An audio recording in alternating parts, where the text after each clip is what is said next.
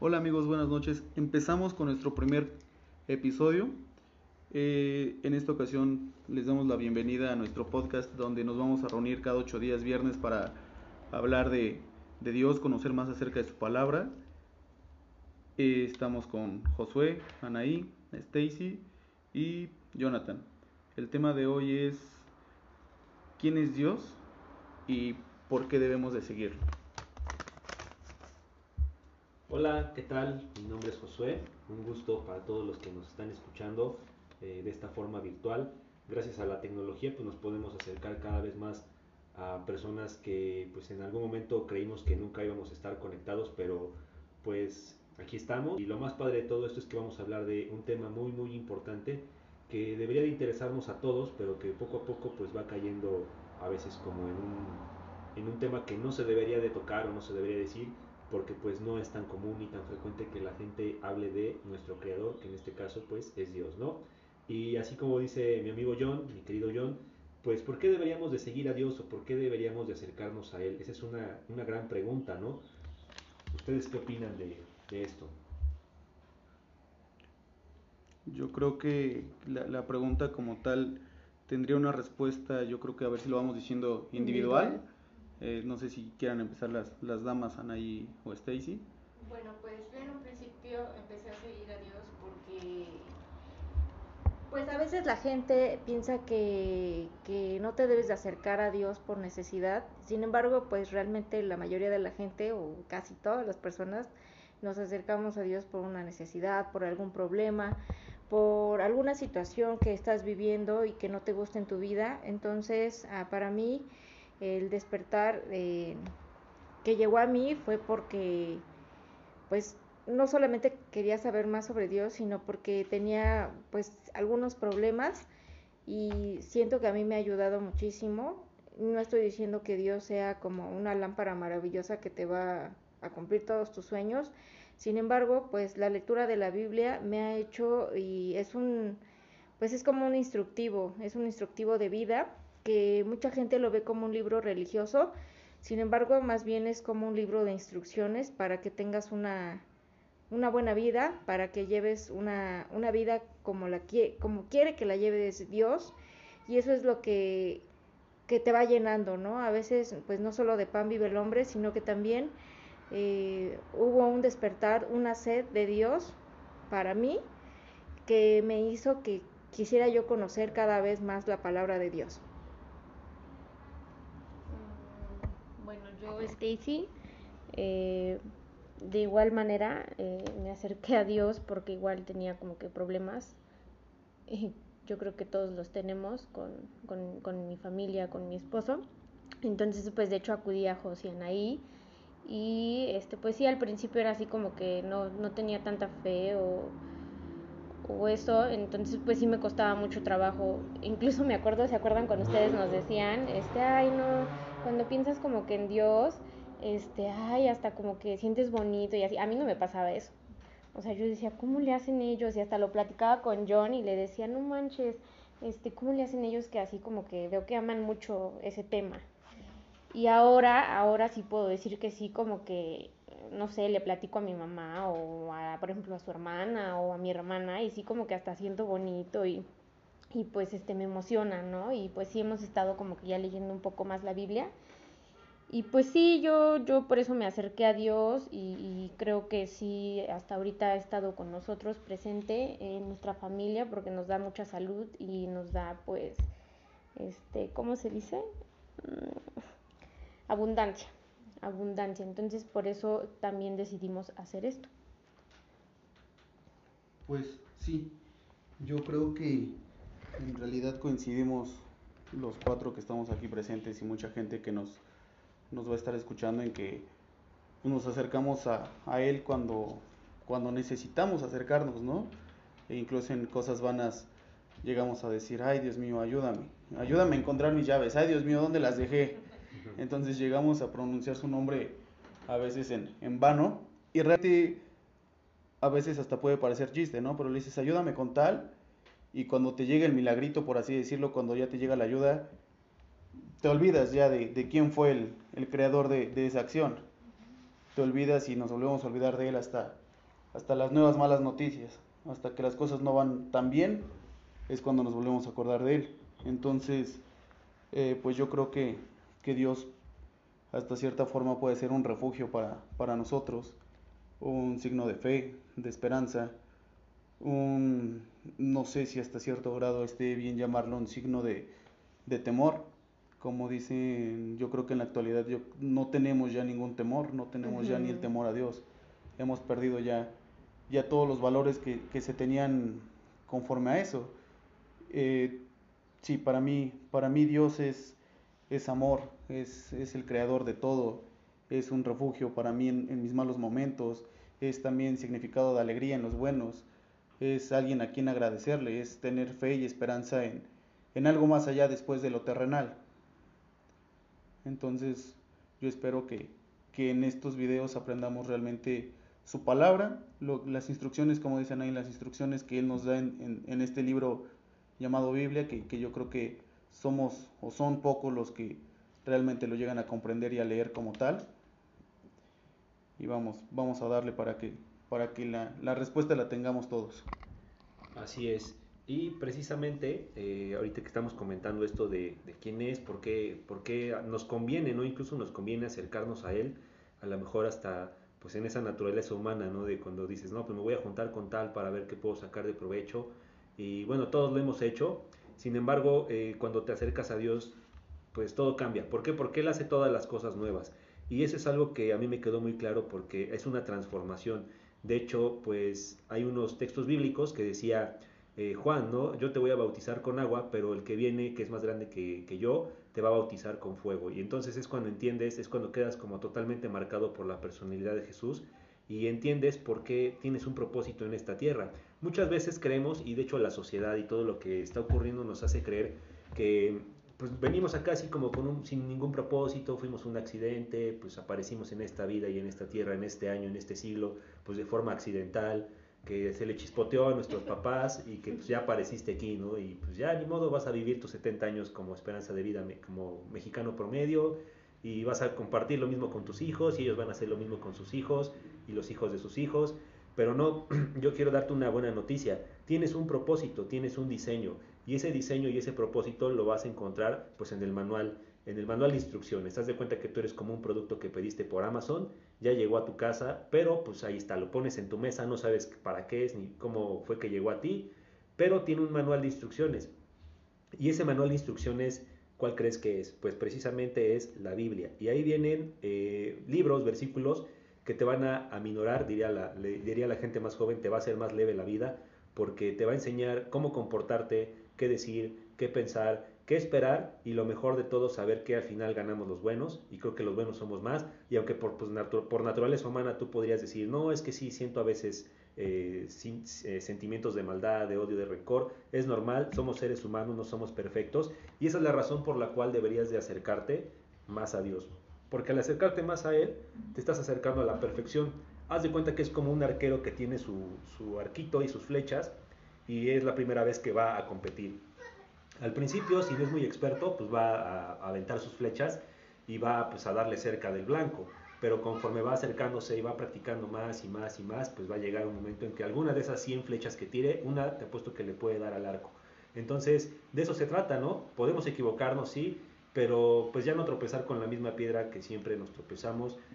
Equivocarse de otras formas, equivocarse de nuevas maneras, pero lo mejor de todo es ir acompañado de ese gran personaje que es Dios, que es Jesús, y que pues en estos momentos nosotros te estamos invitando a que tú también te puedas acercar y que sepas pues qué hacer, ¿no? Cómo, cómo abrirle la puerta, porque créeme que Él está tocando todos los días. Aparentemente tú pudieras decir, pues no, yo me he portado mal y ni siquiera se ha acercado, me he portado bien y ni tampoco me han premiado.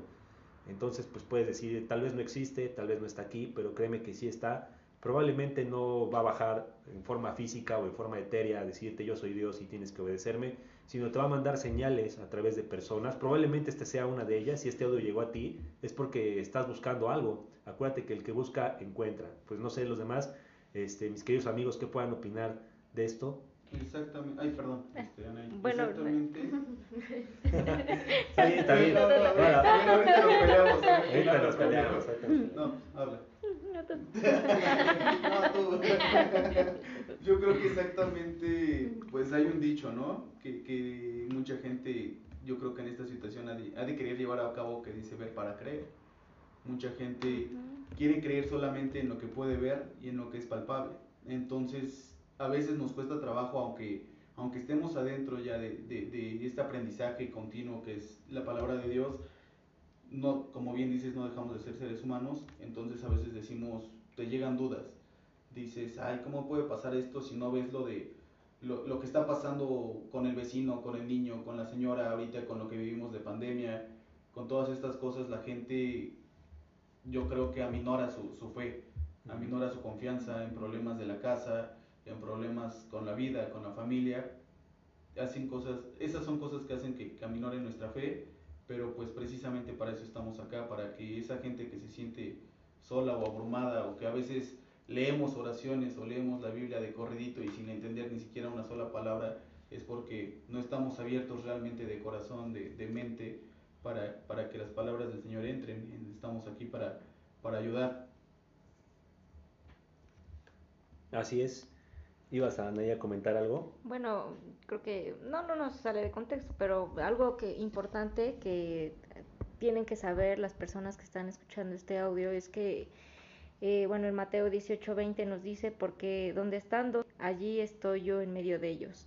Entonces, cuando tú escuchas un audio de este tipo o estás presencialmente en una reunión o hablando de Jesús, ten por seguro que, que ahí va a estar que ahí va a estar su espíritu y te va a estar ayudando, te va a estar dando el entendimiento para que, como, como dice John, ¿no? Muchas veces uh, hay gente que puede llegar a leer la Biblia y no entender absolutamente nada y eso es porque todavía no tienes dentro de ti el espíritu, el espíritu de Dios que te va a dar el entendimiento para esta guía de instrucciones que es la Biblia. No es un libro, repito, no es un libro religioso, es un libro que te va a ayudar y te va a cambiar la vida.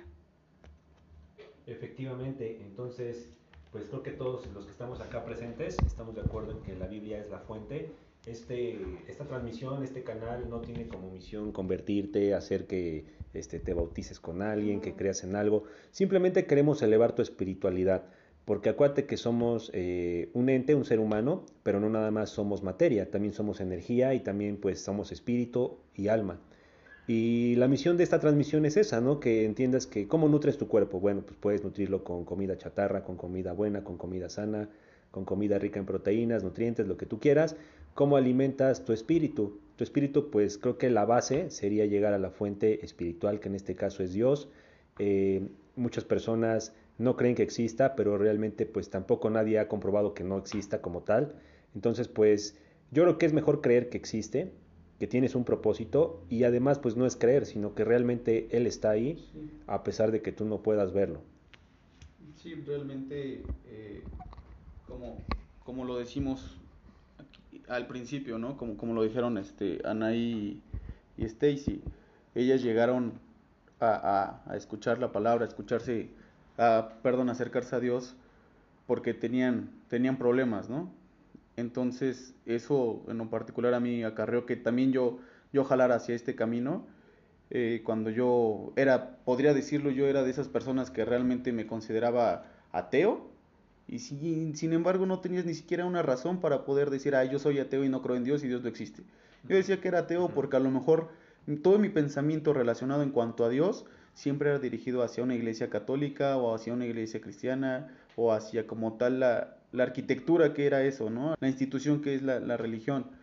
Eh, una vez leyendo todo esto, una vez leyendo y acercándome y, conociendo y compartiendo con ustedes, te das cuenta que, que Él mismo te lo dice, que al único que tienes que adorar pues es, es a Él. Entonces acá vamos a tratar de, de ser su voz, de, vamos a tratar de, de ser también los oídos de, de todas las personas que nos escuchen y nos necesiten y no tengan a alguien cerca como para que les pueda dar las explicaciones que ellos están buscando acá vamos a intentar dárselas. En lo particular a mí de hace casi ya cuatro años para acá que empezamos con todos, todas estas situaciones, me ha quedado maravillado porque hay muchas, como dicen ustedes, muchas diosidencias que han transcurrido en ese tiempo que por mínimas que puedan ser, a mí me hicieron abrir los ojos. A mí me, me abrieron los ojos gracias a Dios no tuve la necesidad de pasar o de llegar a tocar fondo para que, para que algo bueno sucediera en mí. Hay muchas personas que realmente necesitan o, o les toca llegar a tocar fondo para que, para que Dios entre en su corazón. Así es. Y a todo esto, pues también, eh, no sé, Stacy también si quiera opinar algo sobre, sobre este punto.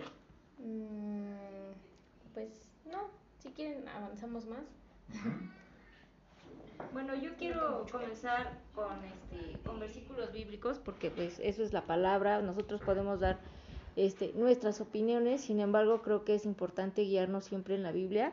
Y me gustaría eh, decirles el versículo de Juan 5:24. A ver, Juan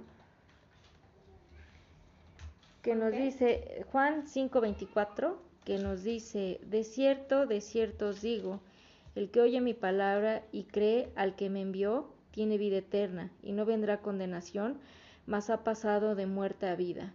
¿Qué quiere decir esto? Que cuando Jesús eh, murió en la cruz y limpió a toda la humanidad de los pecados habidos, que ya habían habido y por haber, eh, nos dio algo, algo muy importante, que fue la vida eterna.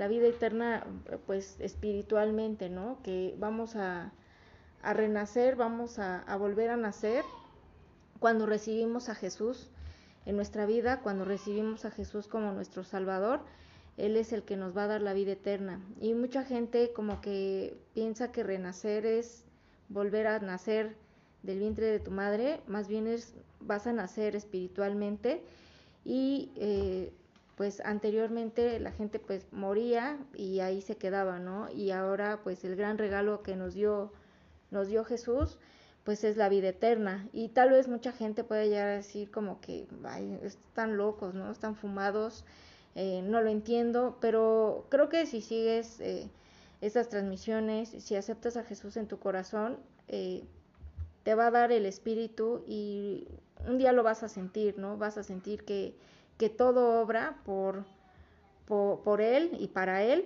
Entonces, eh, a mí me gustaría que también nos pudieras dar tu opinión. ¿Quién? ¿Yo? Ah, es que me estás viendo a mí, pero el auditorio no nos ve, entonces eh, aquí estamos sentados en una mesa redonda.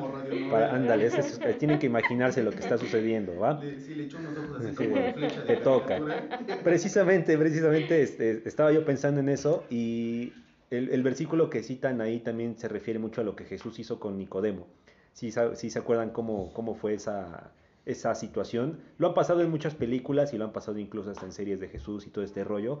Y ese versículo o esa situación este, es la siguiente. Un día Jesús estaba pues acampando en, en- cercana a una ciudad y llega este fariseo que era Nicodemo, porque pues él estaba muy intrigado, ¿no? Sobre este personaje que había llegado a tener mucha popularidad y a ganar muchos adeptos, que era Jesús. Y él pues como maestro de la ley decía, pues ¿quién será este individuo? ¿Quién será este personaje que llama tanto la atención que la gente parece como caer hipnotizada con su prédica? Necesito saber quién es, qué hace y por qué está aquí. Y lo va a buscar y le dice, oye, este, vengo a buscarte, pero lo va a buscar así como en la noche, ¿no? No sabemos si es porque, no dice ahí claramente la escritura si es porque tenía pena o de que lo vieran, de que, chin, yo soy fariseo y ahora ya vengo a ver aquí al, a la competencia, ¿no? O, o, o, porque no quería también que la misma gente lo juzgara, ¿no? De cómo estás este, haciendo doble cara, ¿no? Eres fariseo, pero también quieres seguir a Jesús, eso no es posible. Fue- ah, fue una, una pausita ahí también. Sí, sí, sí. No, es que viene al tema porque volvemos a lo mismo, ¿no? Mucha gente que nos está escuchando por primera vez puede tener dudas. Entonces, mucha gente va a decir, bueno, ajá, y este ¿y quién eran quiénes eran estos cuates, ¿no? ¿Quiénes eran los fariseos? Porque a lo mejor hasta como dices, los hemos visto en películas y ni siquiera nos acordamos ni siquiera quiénes eran los fariseos. ¿Nos, nos puedes explicar? Claro que sí. Eh, precisamente los fariseos, eh, haz de cuenta que es como todo un concepto, pero básicamente son, eran en ese entonces los maestros de la ley. Haz de cuenta que es como si tú quisieras ser paleontólogo o quisieras ser médico y fueras con las grandes eminencias, tú a lo mejor vas apenas en el primer semestre de la carrera y el fariseo vendría siendo una persona que ya está pues, totalmente con tres maestrías, doctorado, PhD, así ya es el non plus ultra de, de la materia y tú pues apenas estás iniciando y vas y tomas consejos con ellos, pero pues ellos hacen sus normas, hacen sus reglas y prácticamente al tener tanto poder, en este caso de la ley mosaica, que era la ley que promueve en los diez mandamientos desde el Viejo Testamento, pues eran así como lo que ellos decían y lo que ellos hacían es ley. Y nadie puede contradecirnos, nadie puede este, decir que estamos mal y manejaban las leyes a su antojo, ¿no? Decían, ah, pues sí tienes que diezmar, pero pues también tienes que hacer esto o tienes, no, no debes de hacer esto porque la ley lo dice, pero ellos sí lo hacían. Entonces, como que en cierto sentido también representa un poco la hipocresía, porque es como cuando tú quieres este, dar el ejemplo a, lo mejor a un niño más pequeño, a tus hijos, o incluso a tu familia, ¿no? Y llegas y un día sermoneas y dices, no, no deberíamos de hacer esto, pero al otro día te cachan haciendo algo que tú dijiste que no era, no era correcto. Entonces, más o menos los fariseos es, ese, es ese concepto, eran personajes, eran maestros de la ley, que eran pues prácticamente la autoridad, o sea, lo que ellos decían se hacía y no podías cuestionar nada de lo que ellos decían porque si no pues te, tachaban de, hereje o de blasfemo y pues eran como sacerdotes. Eran sacerdotes que se dedicaban precisamente así como a ver que la ley de Moisés se estableciera y se cumpliera y aquel que no lo cumpliera pues ya sabe, ¿no? Apedrearlo apedrearlo hasta que muera porque pues no, no es digno, no, este, no está cumpliendo la ley o no está haciendo lo que nosotros decimos. Pero al final de cuentas, ¿qué, qué, representa también esto? Representa a la ley humana. Si tú analizas las leyes humanas, ¿cómo son? ¿Realmente existe justicia? ¿Realmente hay paz? ¿Realmente hay armonía? No, y no la va a haber porque estamos basados en una ley humana. O sea, así que por más llegue un mesías político, que alguien diga que va a acabar con los pobres, que alguien diga que todo va a ir mejor. Si te lo dice un ser humano, pues prácticamente hay 99.9% de falla, ¿no? Porque estás basándote en algo humano. Y es normal, no con eso estoy diciendo que no haya buenas personas ni nada. Lo que estamos diciendo es que este, al estar basados en una ley humana, pues hay pues cierto porcentaje de error. Es normal, ¿no? Es como, por ejemplo, cuando tú tienes una, una, una fábrica, ¿no? Y en esa fábrica vas a producir unos muñequitos en serie, pero el molde viene ya mal hecho, el molde viene deforme. ¿Cómo van a salir todas las producciones? pues mal, van a salir mal. No es como esos muñequitos de que comprabas luego en el mercado de los luchadores que estaban así en la, en la, en la famosa pose de luchador y todos salían con rebabas y rebabas. Y por más que tú tratabas de buscar en el mercado aquel que estuviera bien, todos, tenían, el mismo defecto. el mismo molde.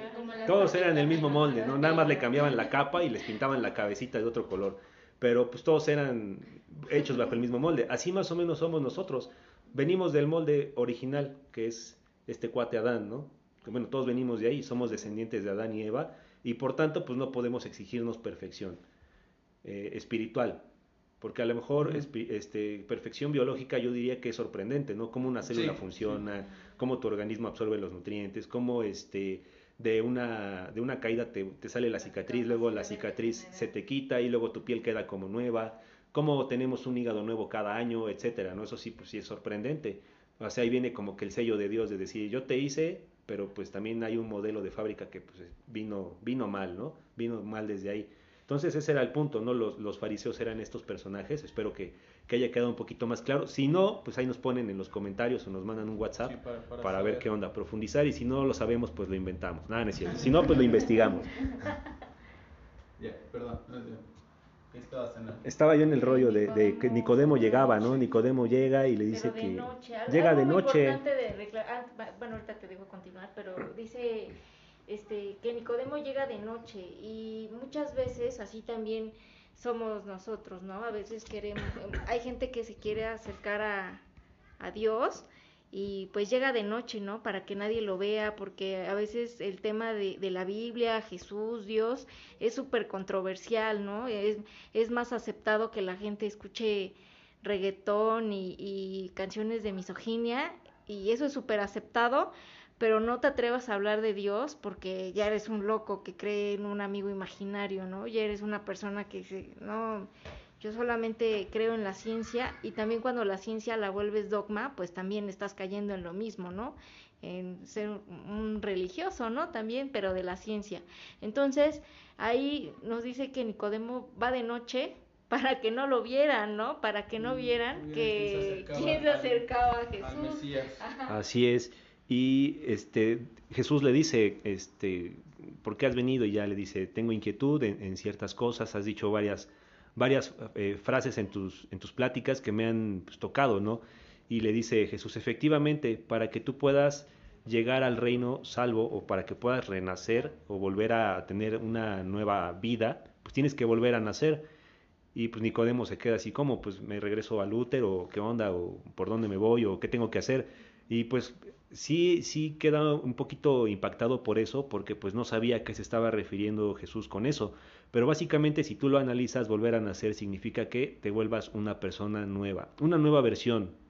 O sea, el mismo molde, pero en una nueva versión. Haz de cuenta que le instalas el parche 2.0, eres la nueva persona 2.0. Un nuevo antivirus. ¿no? Un nuevo antivirus que ya está pues, probado y que te va a dar muchas ventajas porque es el nuevo software. Entonces, pues te invitamos ¿no? a que te instales ese software 2.0, que vuelvas a nacer para que puedas gozar de una y experimentar, más que gozar, experimentar realmente qué es tener a Dios cerca y qué es tenerlo pues a la mano, porque créeme que Él está ahí, Él está en todas partes y más cuando platicamos de Él, pues Él está presente. Eso es lo que, lo que estábamos comentando, no sé si alguien quiere agregar algo. Sí, eh, igual dejar en claro este, lo, lo que dice Anaí, ¿no? No es como que el genio de la lámpara ya vas, la frotas y, y el milagro mañana se te va a cumplir, ¿no? O que se te va a aparecer una rosa blanca y te- ahorita te va a estar el airecito dando en la cara y, Esta rosa. y estas cosas, ¿no? Y esta rosa, ¿dónde salió? No, ¿Qué, qué rosa tan hermosa. No, no son las cosas así, o sea, es, yo considero que es ir trabajando día a día en la fe.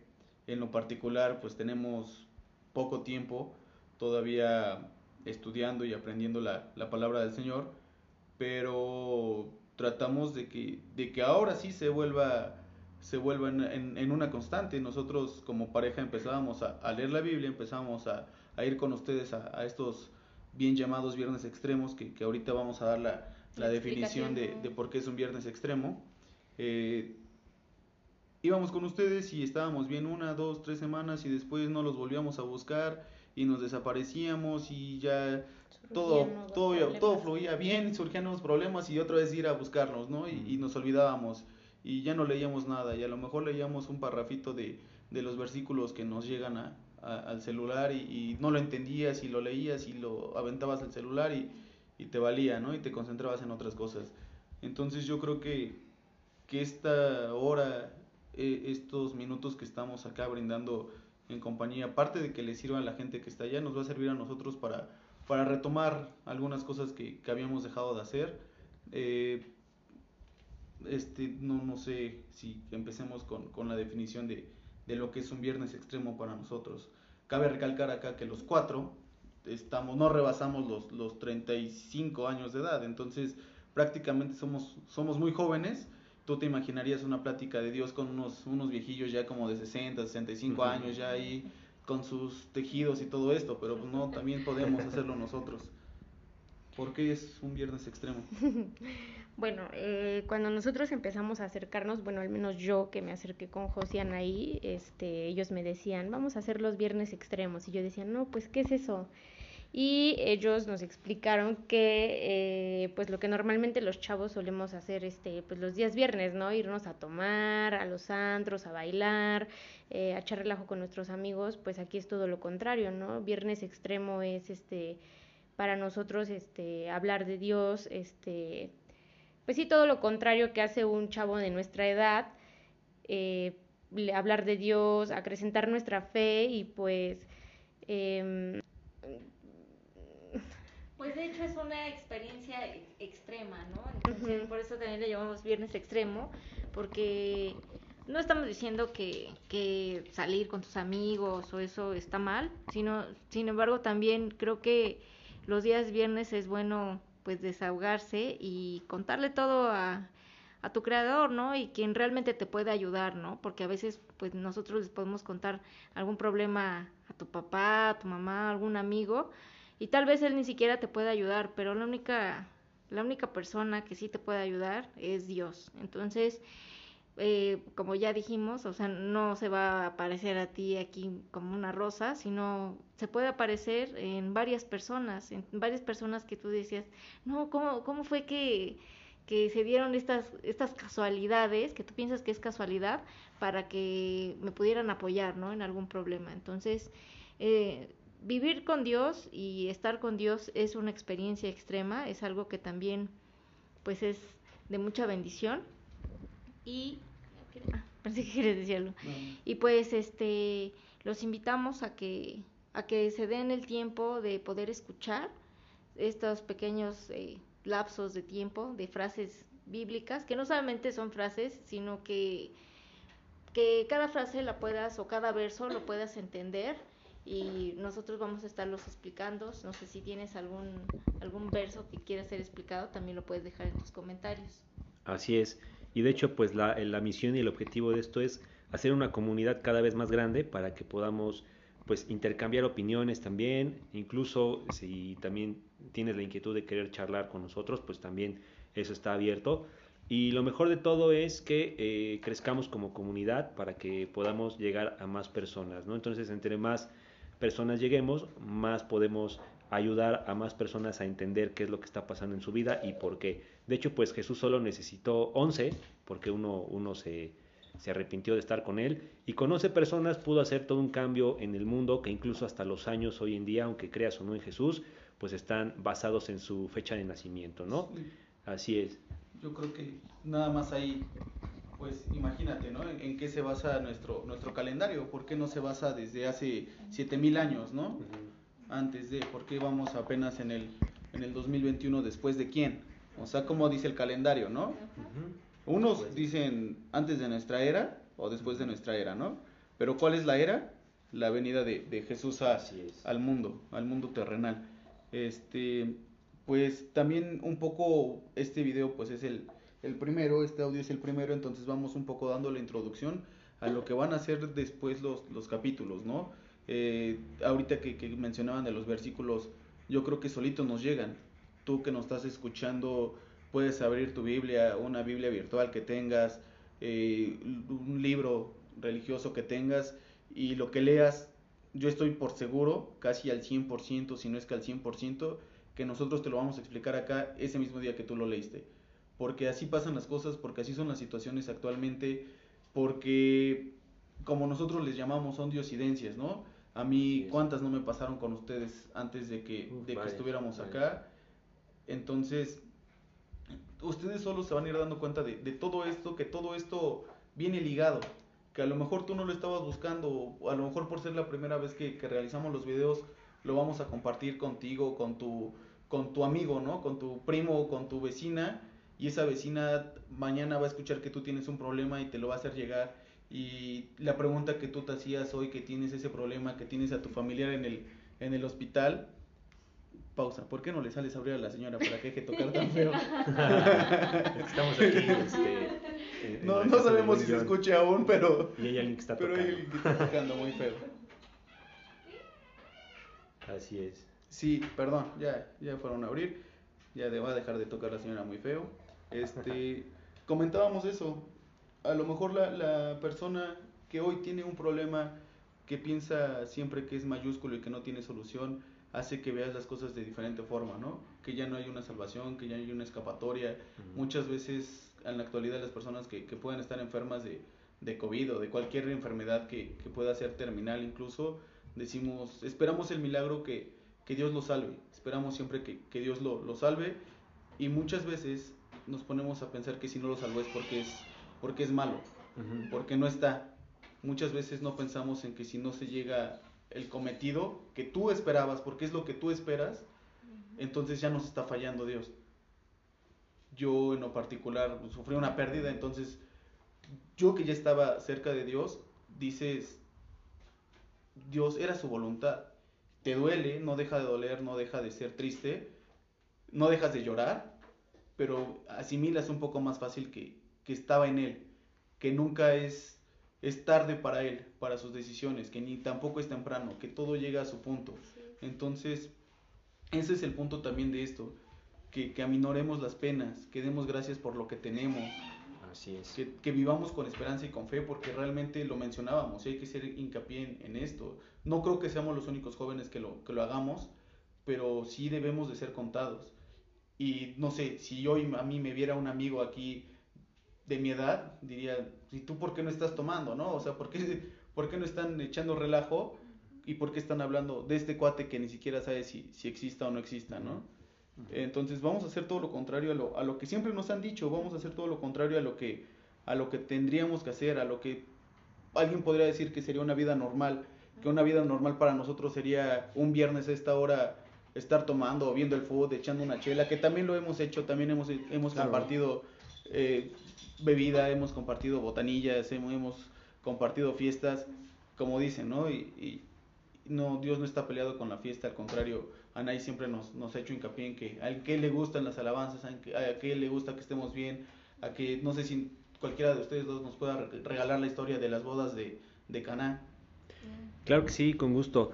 Bueno, lo que recuerdo en este momento de las bodas de Canaán es que Jesús estaba, de hecho fue, fue uno de sus primeros milagros, ¿no? De esas suspensiones temporales del tiempo donde pues la gente dice, ¿quién es, quién es, no? ¿Quién es este, este personaje? ¿por, qué, ¿Por qué sorprende tanto hasta hoy en día, 2021 años después de su nacimiento? ¿Por qué seguimos hablando de él? ¿Por qué todavía es trascendente, no?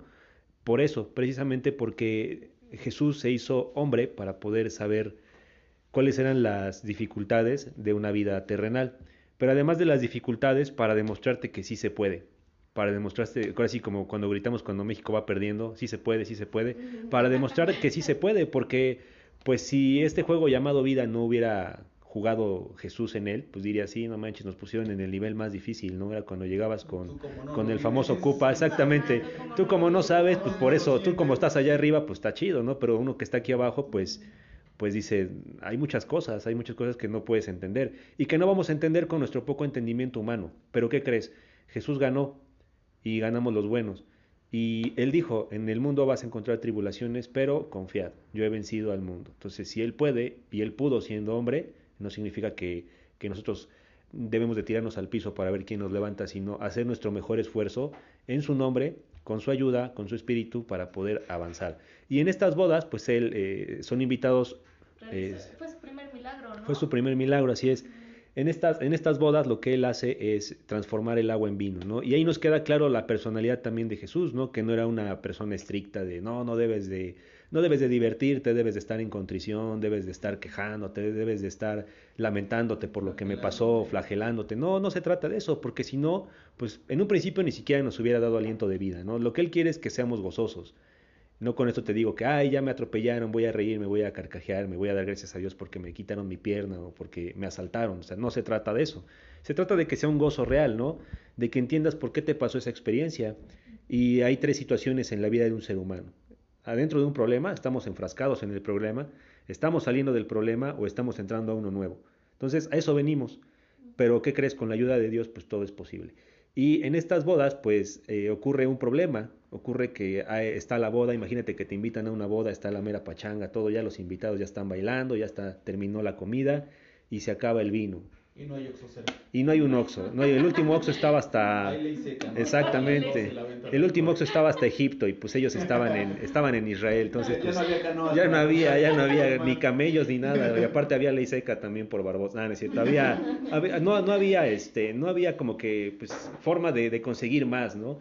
Y va la mamá de Jesús y le dice, oye, ¿qué crees? Así como que fui a ver ahí a la cocina y yo me imagino que fue así la situación, ¿no? No quiero tampoco blasfemar ni decir nada, pero yo, yo me, soy muy creativo en mi mente y siempre me imagino a Jesús en situaciones cotidianas como la de nosotros, de seres humanos, ¿no? Fue así, ¿no? A lo mejor, perdón, muchas veces, vamos a hacer otro paréntesis, pero muchas veces lo que nos han mostrado en la iglesia o en las películas es que todo era muy recto, como que todo era así muy, muy ceremonial. Como sobreactuado, ¿no? Así de, ahora me toca decir esta línea, ¿no? Ahora voy a decir esto, ¿no? Entonces, pues vamos a, también hacer hincapié a esto, ¿no? Si, si nosotros llegamos a contar nuestra historia, o la historia, no nuestra, la historia como nosotros la, la, podemos contar y como se nos hace ameno contarla, pues no queremos también que, que, alguien allá afuera se espante o, o, diga, ay, estos cuates están blasfemando, ¿no? Porque hablan así de algo tan importante. Al rato si nos ven en la calle nos van a pedrear. van, a, querer ser fariseos. Exactamente. Y sí, bueno, a mí me gusta eso y también te invito a que cuando la leas, cuando veas la Biblia, cuando la leas, pues trates de trasladar todo lo que tú leas a algo cotidiano, ¿no? O sea, algo real, a cómo actuaría un ser humano pero ese ser humano, cualquier ser humano era Jesús. Sin embargo, pues sí vivió la cotidianidad humana, vio la muerte, vio sufrimiento, experimentó la humillación, experimentó el dolor humano, lloró, sufrió, pero también se divirtió, también gozó, también encontró amigos. De hecho, una de sus frases más célebres es la de no hay valor más importante que dar la vida por tus amigos. Entonces imagínate, ¿no? Así es como si agarraran a tu camarada infragante haciendo algo malo y tú dijeras, no, no, tranquilo carnal, yo voy, llévenme a mí, ¿no? Me toca, ¿no? Me Sí, toca a mí. me.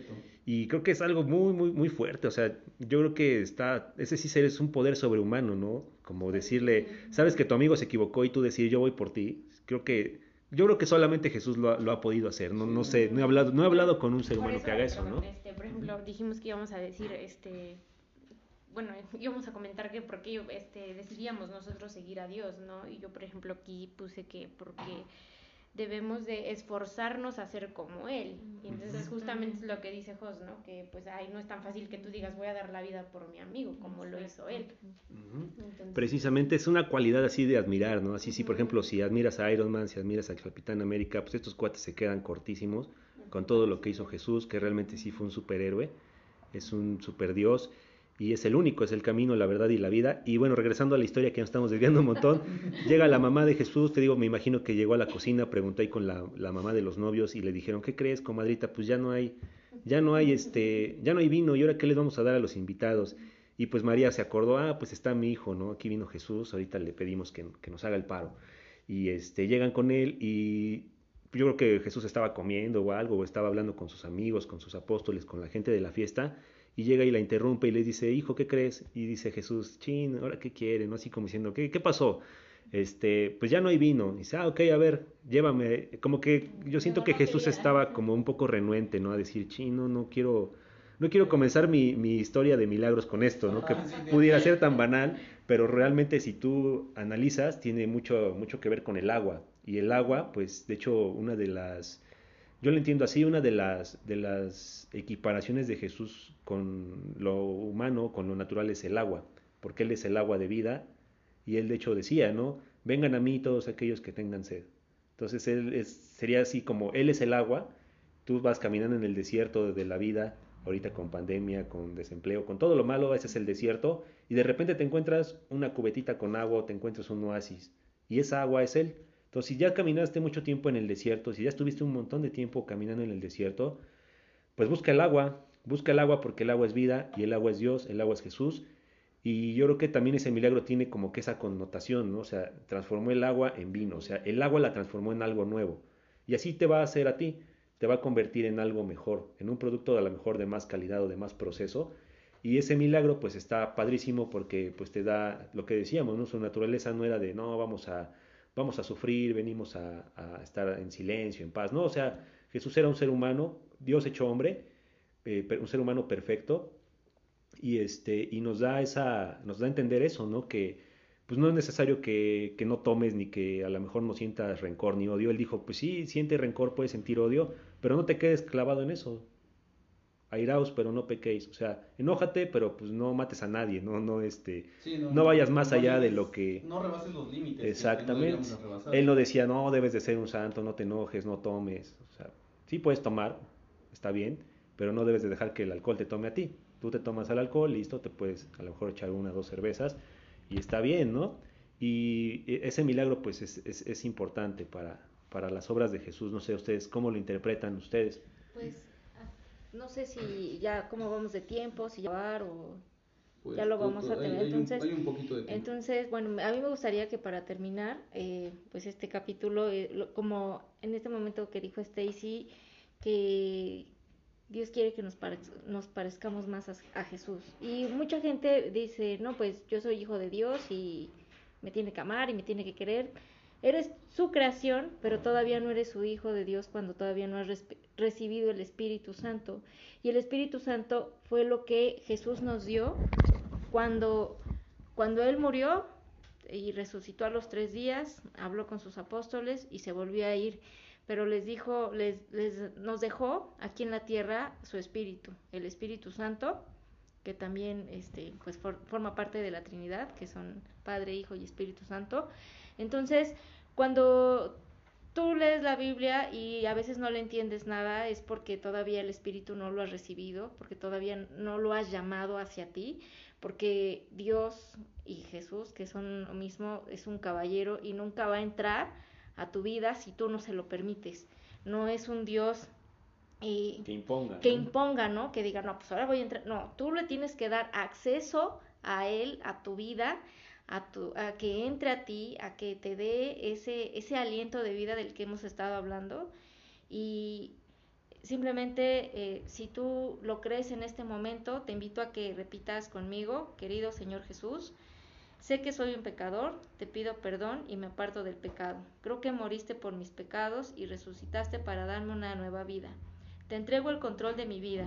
Te invito a entrar en mi corazón y en mi vida. Confío en ti como mi Señor y Salvador por el resto de mi vida. En tu nombre, amén. Amén. Entonces, eh, pues yo te invito a que lo, lo, lo puedas repetir, lo digas y así estás llamando al Espíritu Santo para que te dé el entendimiento de, de, todo esto que estamos hablando, ¿no? Para algunas personas tal vez sean palabras que no van a lograr entender, sin embargo, para muchos, el día de hoy yo sé que, que algo se van a llevar. Así es. Cuéntanos el chiste, ¿no? Como que te dan en la escuela, ¿no? Es que me habló al oído también y... Ah, es que le digo que cuánto tiempo, cuánto tiempo es el... A ver, cuéntenos el chiste, señorita. Compártanos. Este, no, pues, no sé qué decir. No, pues yo creo ¿Alguien quiere que, que este, esta, esta parte yo creo que es la, la, la de más importancia. Al, al finalizar cada, cada video, cada audio, vamos a, compartir con nosotros, con ustedes, perdón, esta oración para que el Espíritu Santo pueda entrar en ustedes. Realmente tómenlo en cuenta, háganlo con los ojos cerrados, háganlo dejando de pensar si la lavadora está sirviendo ahorita o dejando de pensar en lo que van a hacer el día de mañana. Cierren sus ojitos y pónganse a pensar realmente cuando Anaí nos, nos comparte esta oración. Cada palabra hay que repetirla de, desde el corazón. Ah, a mí me tocó vivirlo. Yo no les voy a decir realmente lo que yo sentí, porque sería como que predestinarlos a ustedes a, a que quieran sentir lo mismo que yo. Pero si ustedes sienten algo, no duden, no duden en, en compartirlo con nosotros. Eh, a lo mejor en un mensaje para que otras personas, no en comentarios, para que la- otras personas también nos escriban qué sienten ellos. Muchas que nos estén escuchando y, y que a lo mejor ya lo han experimentado van a saber también qué, qué es. Nosotros lo vivimos. Esa fue la mayor prueba. Después de casi cuatro años de yo haberlo recibido, no sabía que lo había recibido. Después de cuatro años que lo, de que lo recibí, entendí que lo había recibido y me di cuenta que ese día lo había recibido y que yo ya estaba preparado desde hace tiempo, desde hace años, para, para entender esto. Porque realmente yo la Biblia la había agarrado en ocasiones contadas cuando era, era niño y mi abuelita me, me daba estudio. Y de ahí a- a- hasta ahorita habían sido muy contadas. Y ahorita el, el verlo, como me decía Stacy en días pasados, ya lo haces con un amor, ya lo haces como si le estuvieras haciendo una carta a tu novia, ya lo haces realmente abierto, tú, o sea, a ti, no a otra. Es- ya lo haces ya con, con el corazón abierto, con la mente abierta, con los oídos destapados. Y, y yo creo que a muchos de ustedes todavía les va a pasar ahorita eso. Van a estar pensando o van a estar escuchando el audio y van a estar pensando si la comadrita ya fue al mercado, si mañana ya hicieron la comida, si tienen aquí el refresco, si tienen las papas. Pero pues sí, hay que poner énfasis en esta oración para que realmente entre en nosotros el Espíritu Santo.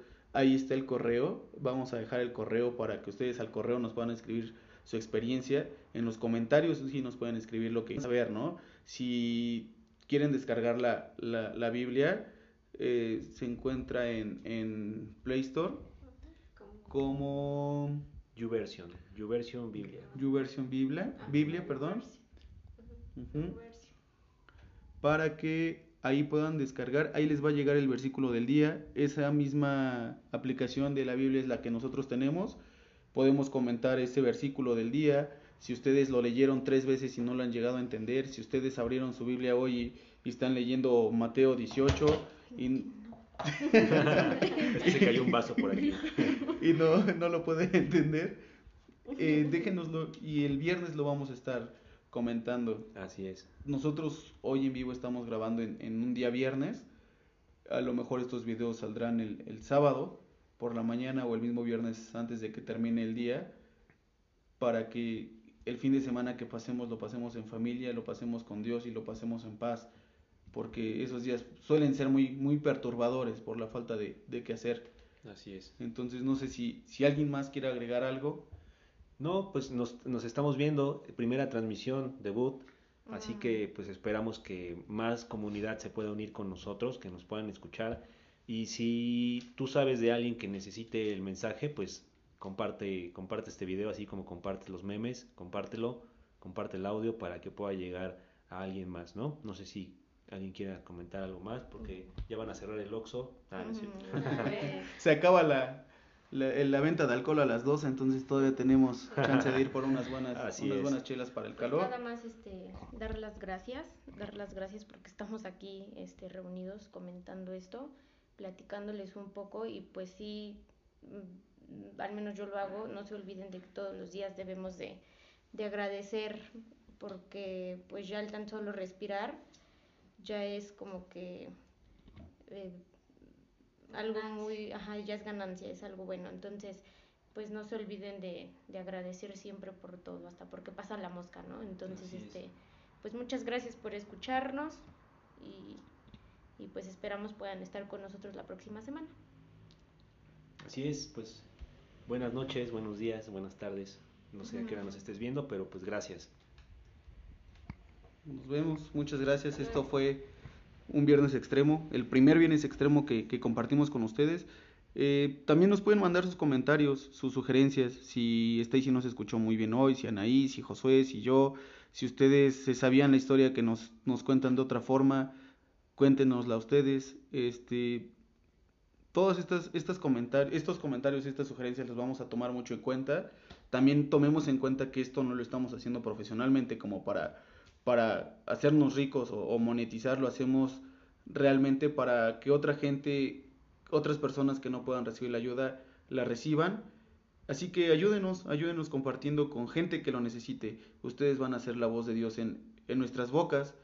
Ustedes van a hacer nuestra conexión con esas personas que, que lo necesiten, así como tú lo necesitas hoy y yo te lo voy a hacer llegar, o Josué te lo va a hacer llegar, así como yo lo necesité hace, hace tiempo y ellos me lo hicieron llegar. Esto es como una cadena de, de amor y de favores para, para irnos rescatando poco a poco y pues nos vamos. Que pasen muy buena noche, muy buen día, buenas tardes y bye. Bye. Adiós. ¿Qué tal amigos? Buenas tardes, buenos días, buenas noches. Bienvenidos a este nuestro segundo episodio de Viernes Extremo con Dios.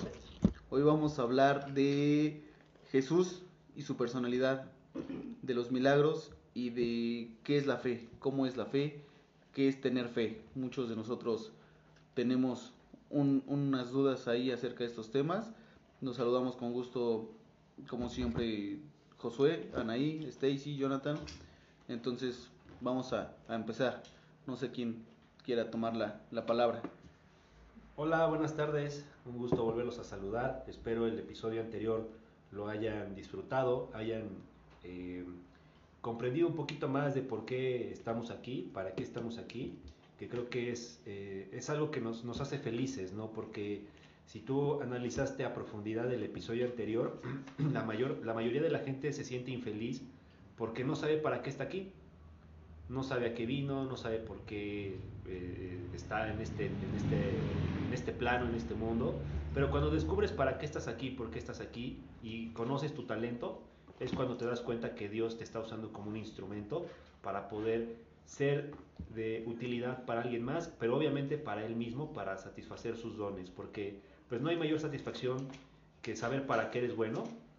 Cuando descubres para qué eres bueno, pues empiezas a, a disfrutar, ¿no? Incluso lo que haces. Yo no me imagino a, a Messi o a Cristiano Ronaldo este, trabajando en otra cosa que no sea haciendo fútbol, jugando. Tal vez serían muy infelices si no hicieran lo que hacen, ¿no? Pero pues lamentablemente hay mucha gente que todavía hace algo que no le gusta y pues esta también es una invitación a que te acerques a Dios, conozcas qué es lo que Él quiere de ti, conozcas cuáles son los dones que Él puso en ti, porque sí te puso un don, te creó con algo especial. Todos somos seres humanos, pero únicos en algo que nos, que nos hizo, eh, casi casi a mano, ¿no? Nos, nos hizo a mano y nos dio una habilidad especial, nos dio un don, y esa es la, la idea, ¿no? También de, de encontrar el camino con Dios para que sepas por qué estás aquí. Y repito, cuando encuentres para qué eres bueno y por qué estás aquí, vas a experimentar una felicidad, pues que nadie más te va a poder dar porque es como cuando ya descubres o te cae el 20 de por qué, por qué estás aquí, ¿no? No sé si quieran comentar algo al respecto de esto. Bueno, conforme a, lo que al inicio nos dijo John, que, es la fe, que es, que es este, pues realmente creer en Dios. Y algo que nos dice en Efesios 2.8 es, pues, la fe, la certeza de lo que se espera, la convicción de lo que no se ve. Y es creer en algo que estás esperando, pero no lo ves, ¿no? Mucha gente siempre dice, no, pues ver para creer, ¿no? O voy a hacer cosas buenas para que me vaya bien y si, si no, si, no me va bien, entonces que no existe Dios. Pero de hecho, pues eso es la fe, ¿no? Tú no sabes, pues a ciencia cierta, no, no, no se te va a aparecer físicamente Dios. Sin embargo, tú cuando ya sabes que los hilos de tu vida los, los mueve Él, esa es la fe. Creer en, eh, en algo que no ves, pero tú sabes que ahí está, tú sabes que, que, es Él el que está obrando en tu vida, tú sabes que Él es el que está moviendo e, ese telón está, y te está siendo el protagonista de tu vida, pero sobre todo es que no lo vas a ver, ¿no? No vas a saber quién, eh, quién es, sino simplemente tú lo vas a sentir. Ahorita, Ana, perdón, este, comentabas de que la gente, las personas hacemos cosas buenas esperando que, que realmente pues, con Dios no estemos, perdón, que con Dios estemos bien, ¿no? Pero creo que en, una plática antes de entrar ahorita a grabar, lo mencionábamos, o sea, las cosas buenas que tenemos que hacer en la vida diaria son cosas que, tenemos que hacer, o sea, no tenemos que hacer ese tipo de cosas para estar bien con Él. No, no me voy a poner a pegarle al, vecino o voy a agarrar a patadas a la persona porque realmente, no porque quiera estar yo bien con Dios, sino son cosas que realmente no se tienen que, hacer. Y que, o sea, no sé, entiendo que, que muchos regiversamos por ahí la, este, este significado o esto que nos dan de decir, ay, sí, yo me porto bien, yo ayudo al prójimo, ya vino la señora que me pidió ropa y ya le junté aunque sea una playera, o ya pasé y le di cinco pesos al viejito que me vistieron la mano hoy y me pidió limosna, yo ayudo, yo doy. Esperamos que, que realmente eso como que sea una prueba para que, para que Dios esté bien con nosotros y todo en nuestra vida, en nuestra vida fluya. No sé, a lo mejor hasta cierto punto como seres humanos, seas bueno o, o, creas en Dios o no creas en Dios, yo creo que como seres humanos ese valor de la importancia hacia las demás personas debería de estar ahí presente, no nada más por, por creer en, en, Dios, que obviamente lo que más nos conviene y lo que más queremos es estar bien con Él. Exactamente, y pues así como dices, eh, Jesús nos dice que, eh, que olvide, bueno, no que olvidemos los otros diez, los diez mandamientos que existen de la ley mosaica, sino que Él puso uno nuevo, que era que nos amemos unos a los otros, y pues ya cuando tú amas unos a los otros, como a ti mismo, pues eh, esos 10 mandamientos pues ya están como, como que de más, ¿no? Porque pues no vas a robar a una persona que tú amas, ¿no? No vas a matar a otra, a otra persona que tú amas. Entonces, eh, nosotros ahora vivimos de la gracia. O sea, no, no vivimos por nuestras obras, sino vivimos por gracia. ¿Y qué es la gracia? Es un regalo pues inmerecido, un regalo que a ti te dieron sin que tú hicieras ningún tipo de obras, ni ningún tipo de acción buena, sino que simplemente te dieron ese regalo y ese regalo fue el sacrificio de Jesús.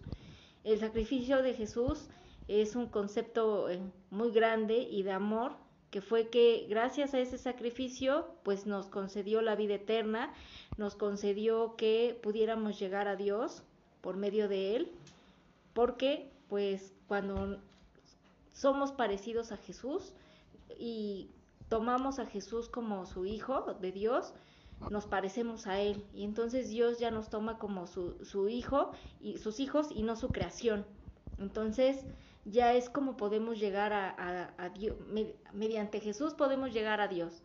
Entonces, eso fue un regalo que tú no tuviste que hacer nada, eso pasó hace dos mil y tantos años, que ya pasó ese evento, tú no habías nacido y sin embargo ya tienes ese regalo cuando tú aceptas a Cristo en tu corazón, a Cristo como tu Salvador y eso es vivir de la gracia.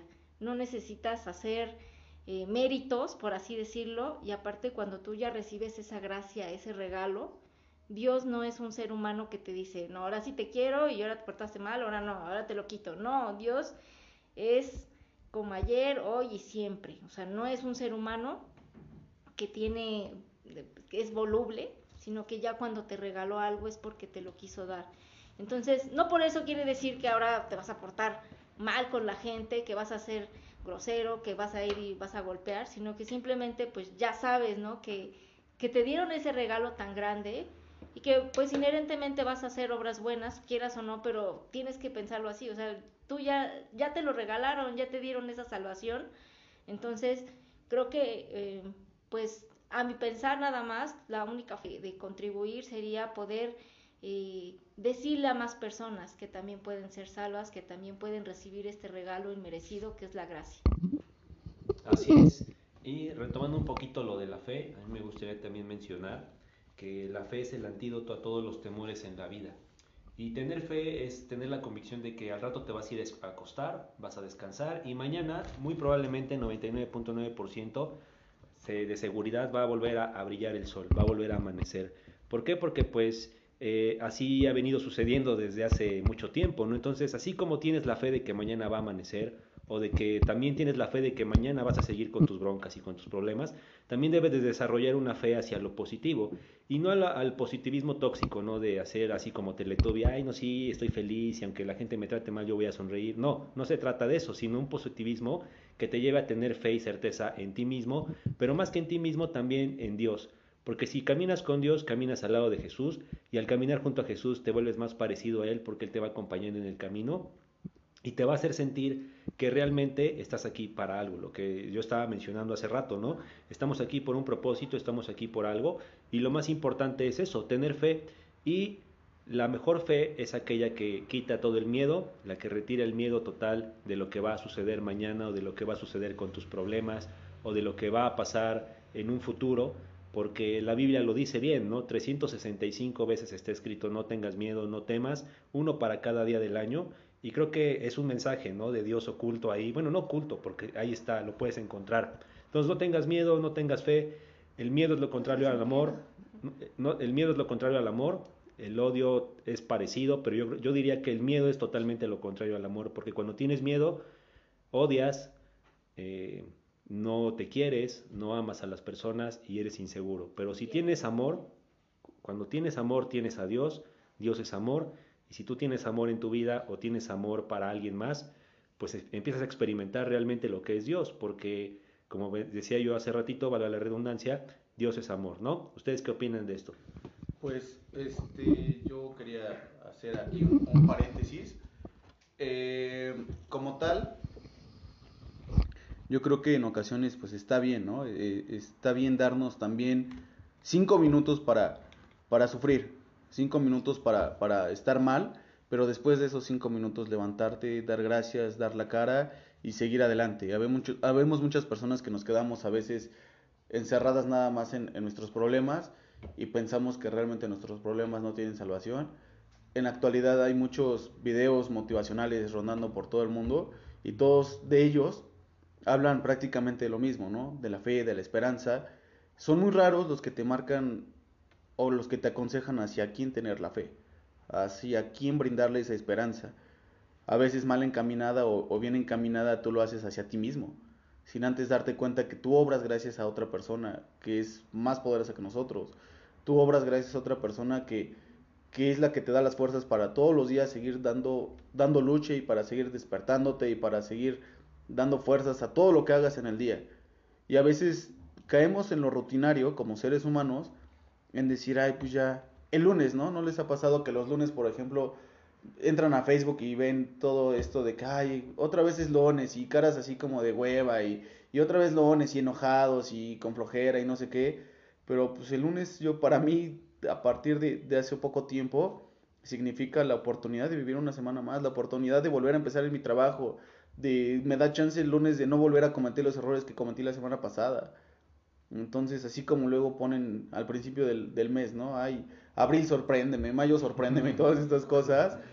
Yo sí espero realmente que, que me sorprenda mi semana, pero pues en nombre de Dios, o sea, Cuando mi semana pasada terminó un poco difícil, pues espero que gracias a Dios la próxima me vaya mejor en todo, en la casa, en el trabajo, en todo que me vaya mejor.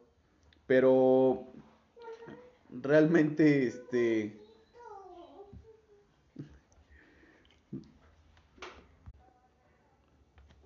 Así es amigos. Y también al mismo tiempo les recomiendo una aplicación que pueden encontrar en el App Store y también en Play Store que se llama YouVersion, es una Biblia virtual, pero no nada más es una Biblia, sino que también contiene planes que pueden acercarte más a Dios y te pueden enseñar un poco más dependiendo de las situaciones que vayas viviendo en tu, en tu vida, como por ejemplo a veces sentir miedo, sentir desesperanza, sentir también ira, sentir enojo, o incluso también cuando estás muy contento y no sabes la razón del por qué estás tan feliz, pues e, esta aplicación te puede ayudar a sentirte mejor y entender que esa felicidad pues también puede provenir de que Dios está obrando en tu vida y que te está llevando por el camino que, Él quiere y que es benéfico para ti, porque todos los planes que Dios tiene para ti son buenos. Entonces, ahorita como estábamos hablando de la fe igual, encontré este pequeño texto que dice, de acuerdo a tu fe será hecho. Es la afirmación que Jesús le decía a la gente que le pedía milagros o a los que recibían sus milagros. Entonces, si tienes mucha fe, obviamente va a suceder lo que, lo que tú estás pensando, lo que estás sintiendo,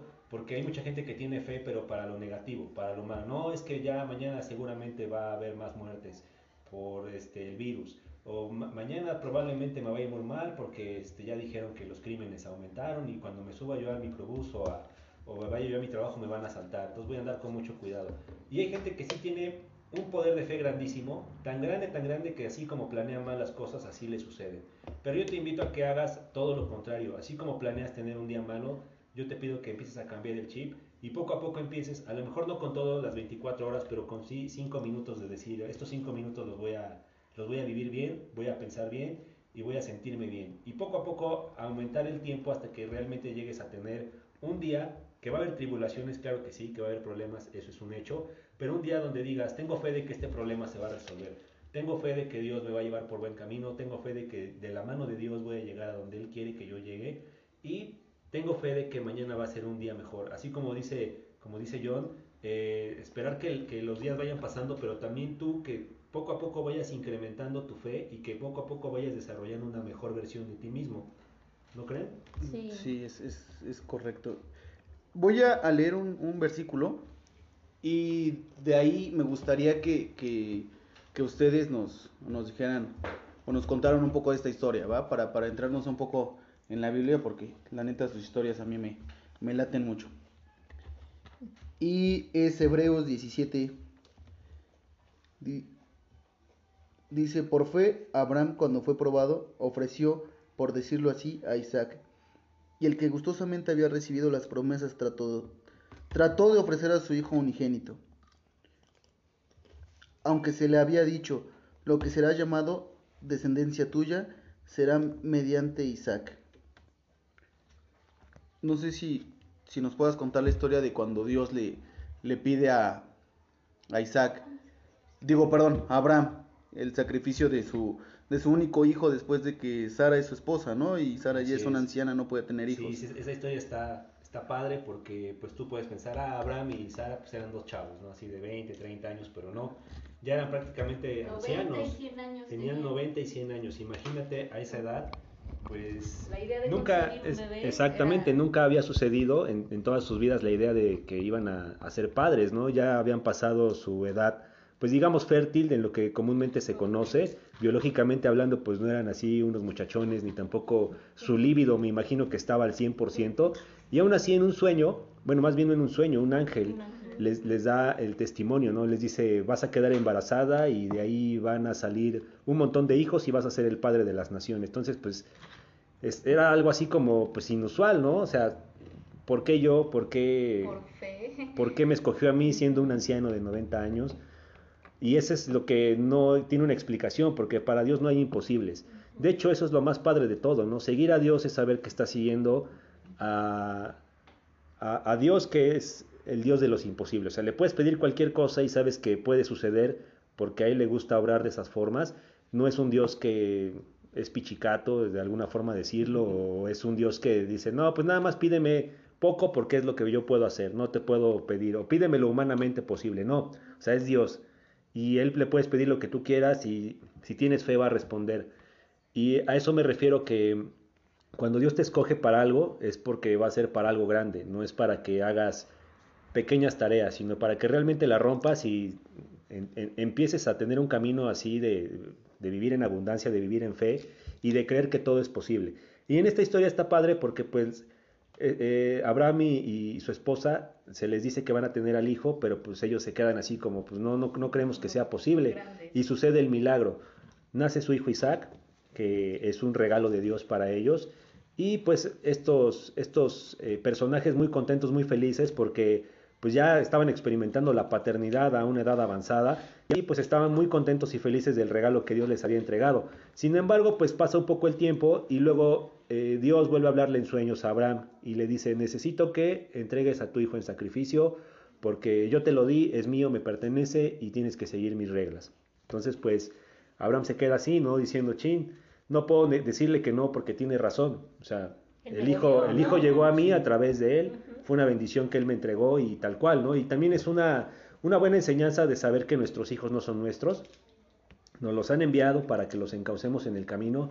Sin embargo, al final nosotros nos vamos a ir y ellos se van a quedar, que es lo más común que suceda, y ellos también tienen que vivir su vida de forma individual y nosotros estamos aquí para guiarlos. Sin embargo, pues no son nuestros, ellos tienen un camino aparte y nuestra misión es guiarlos de la mejor manera posible. Ahora, pues sucede que le piden el sacrificio a Abraham que lleve Isaac a la montaña y Dios le da instrucciones precisas ¿no? de lo que tiene que hacer, prepara un altar, ofrécemelo en sacrificio y esa es la misión.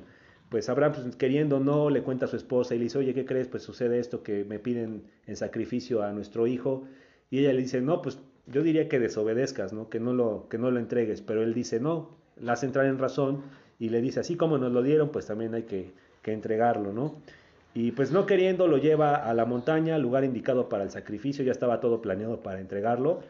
Y al último segundo, justo cuando ya va a llegar la, etapa del sacrificio, supongo que cuando ya iba a empuñar el, arma para poderlo este, sacrificar, aparece entre las ramas un corderito, ¿no? Ahí, y Dios le da la señal, lo detiene, le dice, no, no, no, solo quería, estaba probando tu fe de que realmente sabías que lo que yo te doy no lo vuelvo a quitar, pero si yo te lo, te lo entrego es para que también lo encauces en buen camino. Y aparece este cordero, que también es una similitud con el cordero, el Dios hecho hombre, ¿no? que en este caso sería Jesús, que también representa un cordero. Es un cordero y también al mismo tiempo es un león, representa las dos caras, pero en este caso el cordero, este, que sí fue un animal, lo utilizan como sacrificio para poder este, hacer una comunión con Dios y pues también este, quitar del de la piedra del sacrificio a su hijo. Entonces la historia está muy padre, la pueden encontrar en la Biblia y no sé ustedes qué opinan de esta, de esta parte. Es un poco increíble y realmente te pones a pensar, ¿no? Y, o bueno, yo que soy papá, me pongo a pensar y digo, ¿lo harías? Si alguien a ti te dijera, entrégame a tu hija, dámela, ¿lo harías? Imagínense qué grado de, de fe tenía Abraham para, para poder decir, sí, sí, padre, o sea, tú me lo diste, tú me lo tienes que quitar, ten, es tuyo, ¿no? Yo no sé, la verdad este es algo en donde entraríamos en, un conflicto por pues, el amor que le tenemos a los hijos es impresionante, impresionante, como diría el Sage, pero este, sí, no sé, el nivel de Abraham era nivel 10, yo soy punto cinco, ni al uno llego. O sea, sí, sí, no estamos todavía muy troncos en ese aspecto, ¿no? Pero estamos en el camino. Así es. yo creo que, bueno, quiero opinar algo, que la fe es como que, bueno, yo así la veo como, eh, bueno, yo así, así lo hago, cierro los ojos y, me imagino lo que quiero, lo siento y eh, yo una vez leí un libro que habla de, de la ley de la atracción y ahí dice que para tener fe no nada más es decir como la típica frasecita, ¿no? De hay que tener fe, hay que tener fe que va a salir, hay, hay que tener fe que, que va a pasar, ¿no? Pero pues no nada más es decirlo, eh, es sentirlo, verlo y entonces así es como lo vas a obtener en tus manos. Y pues como dice Jos, ¿no? Este, podemos tener fe en cosas positivas, pero también en cosas negativas. A mí me pasa mucho que si a veces me inclino más a las negativas, pero pues siempre trato como que de, ay, borrar esos pensamientos malos y decir, no, no, no, así como puedo tener pensamientos malos, también puedo tener todos los buenos.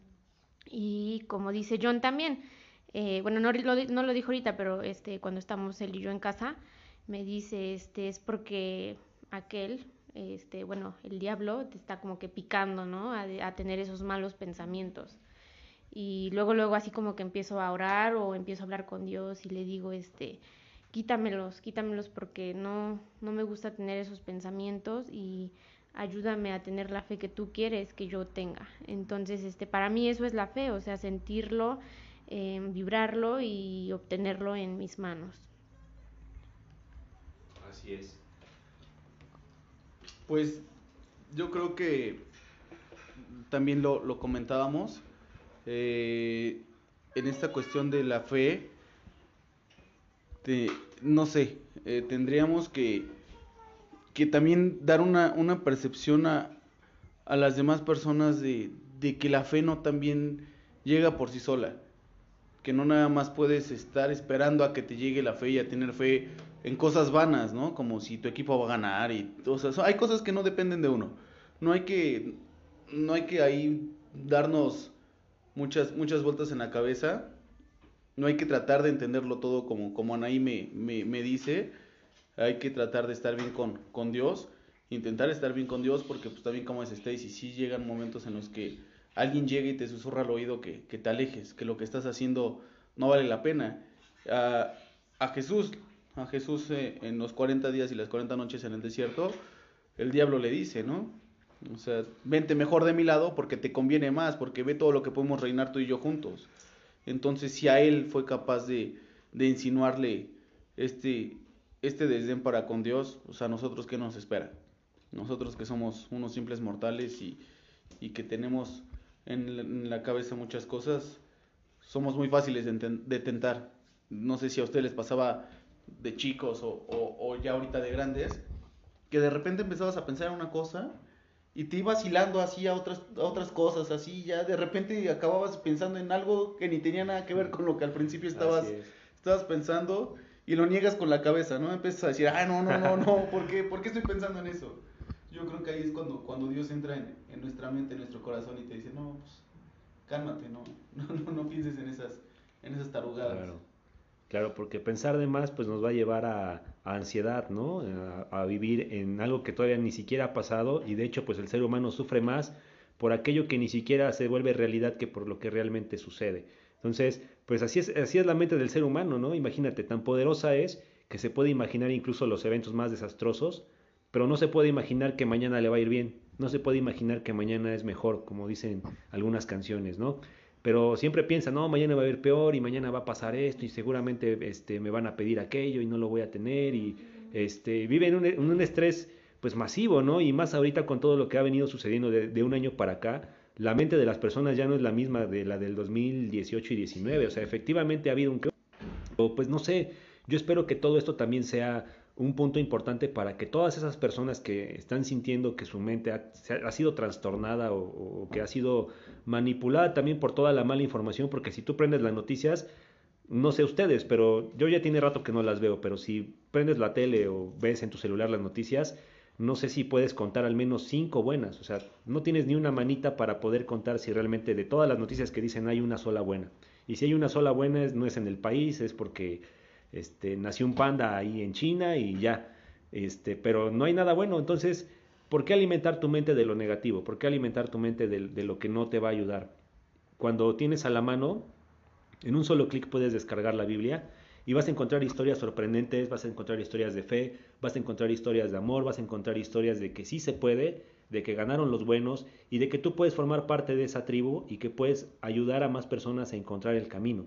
Creo que eso es muy padre, todos los problemas tienen solución, para el que cree todo es posible y eso pues no lo acabo de inventar, lo acabo de leer aquí en un texto acerca de la vida de Jesús. Para el que cree todo le es posible, fue algo que dijo Jesús, ¿no? Entonces, en la medida en que creas te será dado, lo que le ofrezcas a la vida es lo que vas a recibir. Si le ofreces negatividad, ¿qué crees? Vas a recibir negatividad.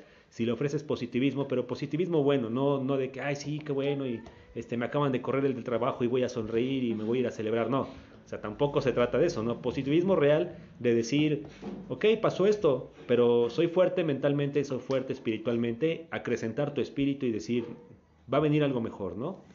Y no de decir de, ay, voy a, este, a ponerme a cantar, voy a estar alegre aunque me mienten la madre, o sea, no se trata de eso, se trata de tener una, espiritualidad y un positivismo real, no un positivismo tóxico, ni tampoco eh, fanfarrón, sino que sea un positivismo real basado en tu fe, basado en que Dios existe, en que Dios está aquí contigo y que nunca te va a abandonar, así como lo hizo con varios personajes bíblicos que a pesar de que no, a lo mejor no eran los más adecuados ni los más ideales, Él estuvo con ellos.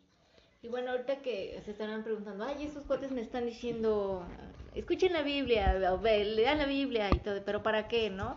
O cómo puedo hacer, hacer crecer mi fe, o qué es la fe, ¿no? Pero eh, realmente en Romanos 10, 17 nos dice, así que la fe es por el oír y el oír y el oír por la palabra de Dios. ¿Qué quiere decir esto? Que pues la Biblia es la fuente, ¿no? Es la fuente de tu fe, es lo que va a ser, lo que te va a hacer, hacer crecer tu fe, que es lo que va a hacer que, hacer que tú vayas creyendo. Y también en Hebreos 12, 2 nos dice, puesto los ojos en Jesús, el autor y perfeccionador de nuestra fe. Entonces, cuando tú te dedicas, pues también te das un tiempo de escuchar pues la palabra de Dios en la Biblia, que está el, todo el Evangelio de Jesús, va a ir haciendo, va a ir acrecentando tu fe y aquí nos dice que es el, el perfeccionador de nuestra fe. Y precisamente antes de comenzar la emisión, estaba yo eh, pues algo sorprendida porque cuando conocí a John y Stacy pues también pues, no sabían tampoco nada de Jesús ni de Dios o solo lo que podíamos ver en las películas y eso y ahora los veo tan cambiados y, y, con esas ganas, esa sed de querer conocer más. Pero ¿por qué le está pasando eso? Porque está leyendo, o sea, y es como algo, un, una retroalimentación positiva. Lo está leyendo, lo está buscando, está conociendo más acerca de la palabra y eso está aumentando la fe. Entonces, eh, si tú quieres eh, empezar a cambiar también eh, tu vida y ser testimonio de que ha habido un cambio en tu vida, pues te recomiendo que, que empieces a conocer qué es Jesús, quién es Jesús. ¿Cómo, cómo hacer?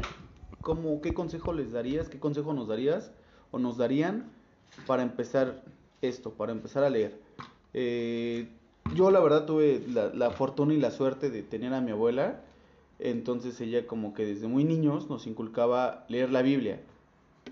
Leer la Biblia y nos enseñaba a, los textos, a lo mejor en tu mente no entendías lo que el párrafo te decía.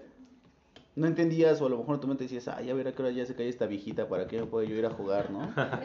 Pues, pero ahorita yo al, paso de los años que le empiezo a leer de grande, digo, no manches, eso ya me lo había enseñado mi abuelita. O sea, tengo la conciencia de que sí, ya me lo había enseñado, de que sí, ya lo había yo aprendido. Entonces yo retomo las memorias del pasado y no se me hace tan difícil comprender algunas cosas. Algunas cosas sí, ¿no? Pero alguien, alguien que venga hoy y diga, ay, bueno, la voy a abrir y la abrí en... Ajá, la abrí en Salmos y ya ahorita no sé qué quiere decir esto, ¿no? ¿de dónde puedo empezar yo a, leer la Biblia? ¿Desde el inicio como si fuera un libro como tal? Pues, de hecho, por ejemplo, yo no tuve la preparación como ustedes, que sus abuelitas les estuvieron inculcando. Yo no sabía nada, absolutamente nada, nada de la Biblia y trataba de así como que así en, mi tontería, así la agarraba como un libro pues, para entrar al baño y todo, a ver qué, qué, qué podía yo escuchar, qué podía yo obtener de eso, ¿no?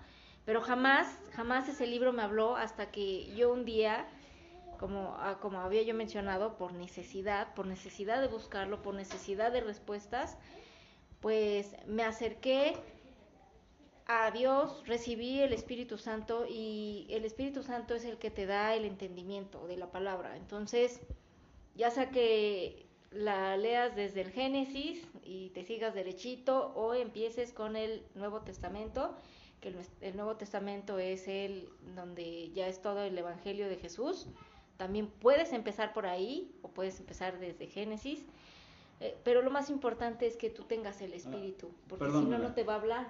Ahí también es otro punto importante. Mucha gente católicos, cristianos, testigos, la religión que, que, que quieras, que a lo mejor, o mayormente los, los católicos son los, somos los que estamos como que más alejados, ¿no? Vamos a nuestro a nuestra ceremonia religiosa que es los, los domingos en la mañana y este salimos y, y ya no nos acordamos de la Biblia, ya no nos acordamos de leerla y, y no sabemos qué onda. Yo en lo particular he tenido conocidos que les preguntas y dices, ajá, bueno, pero ¿qué diferencia hay, no? ¿Por qué es el Antiguo y por qué es el Nuevo Testamento? O sea, no sé si nos, nos quieras explicar tantito ahí en, en palabras resumidas, ¿por qué es antiguo y por qué es nuevo? ¿En qué Ah. se diferencia? Bueno, pues la Biblia está dividida en dos, el, eh, el Antiguo Testamento y la primera parte es desde el Génesis, desde la creación de, de la tierra, del ser humano, del universo y de cómo eh, este, pues la gente vivía sin la presencia de Dios como tal, solamente se había acercado a ciertos profetas, a ciertas personas que Dios eligió para ir encauzando a la humanidad. Después de eso viene eh, el- la segunda parte, así como que del- de, la trama de la película, que es el, el La segunda nuevo, temporada, la ¿no? segunda temporada. la segunda temporada ya nos indica eh, el nacimiento de Jesús.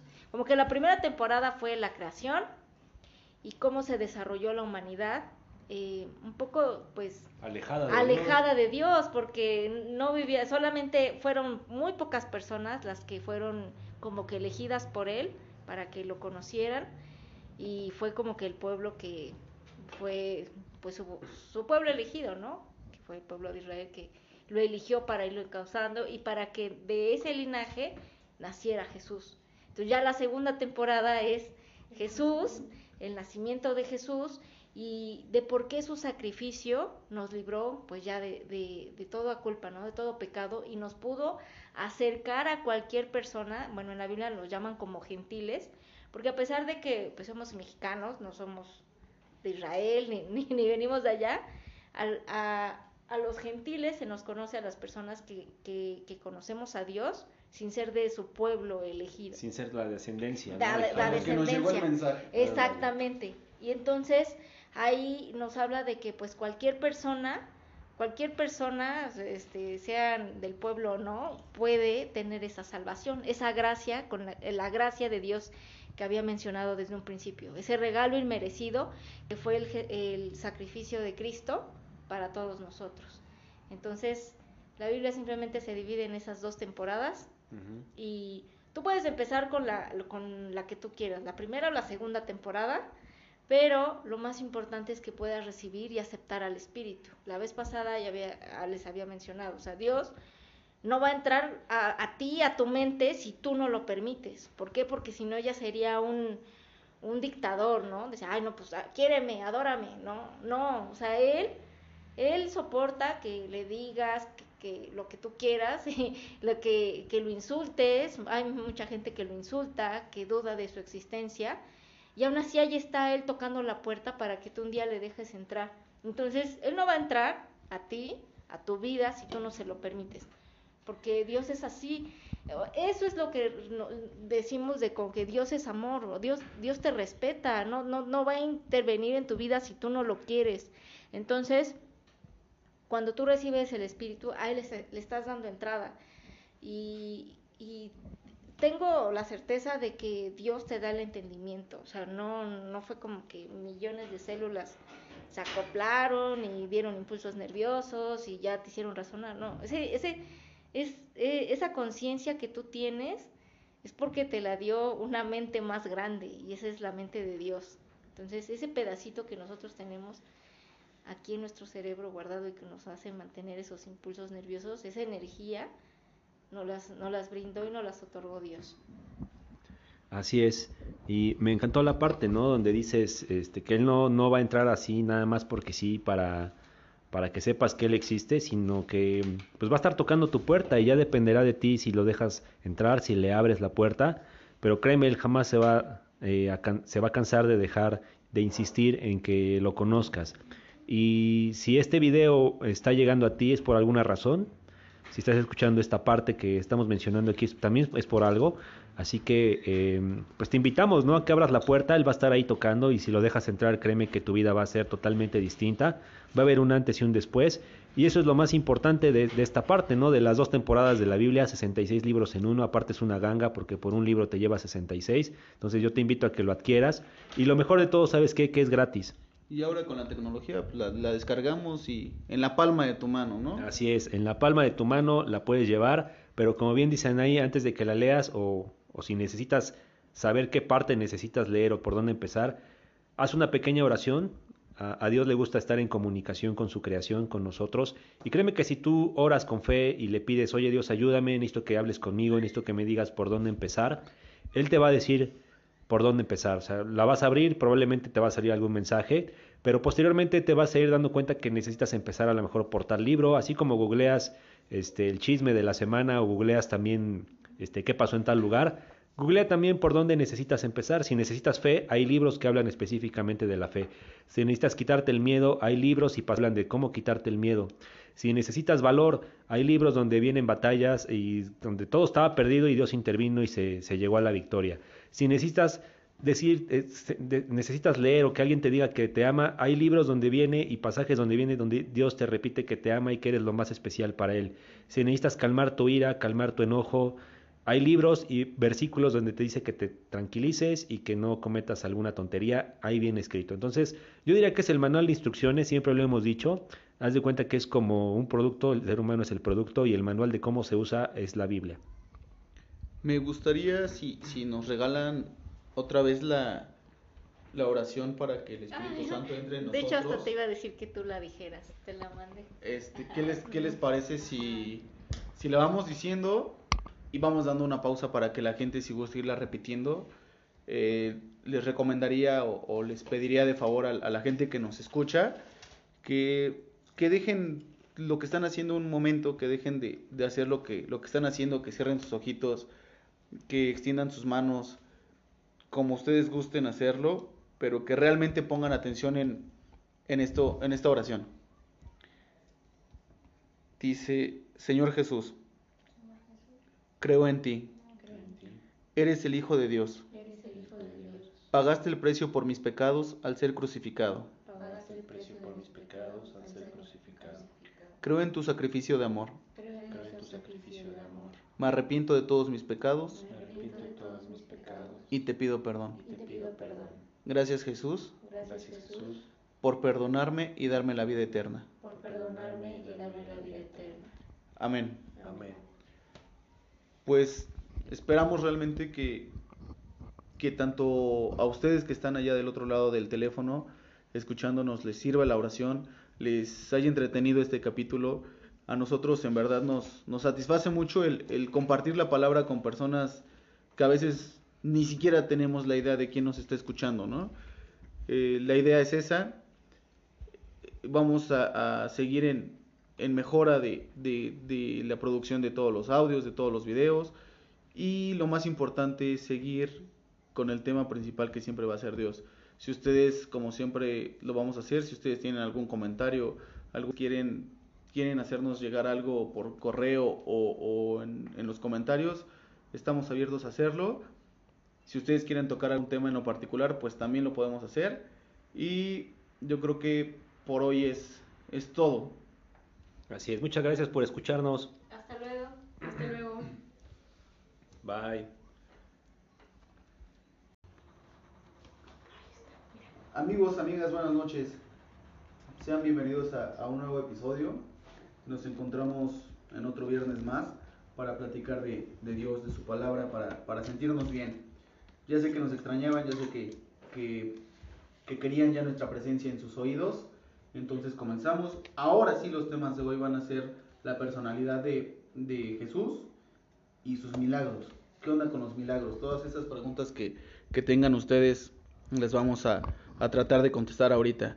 Entonces me gustaría empezar por preguntarle a, a Anaí y a Josué, ¿qué onda con la personalidad de Jesús? Si es realmente como nos, como nos dicen en las películas, todo amor, todo, todo cariño, todo bonito, todo, todo así tiernito, todo Pues eh, sí era amor, pero también era un hombre de, de carácter, ¿no? Porque eh, no sé si recuerden que él estaba en el templo y vio que, que ya había un buen de vendedores, así, este, justo en el templo, jugando juegos de azar y todo, y él se enojó y, y, y lo, lo, sacó casi prácticamente a patadas, ¿no? y, y, sus seguidores como que se, se asustaron porque como que Jesús, ¿qué estás haciendo? ¿Por qué los estás así corriendo a latigazos?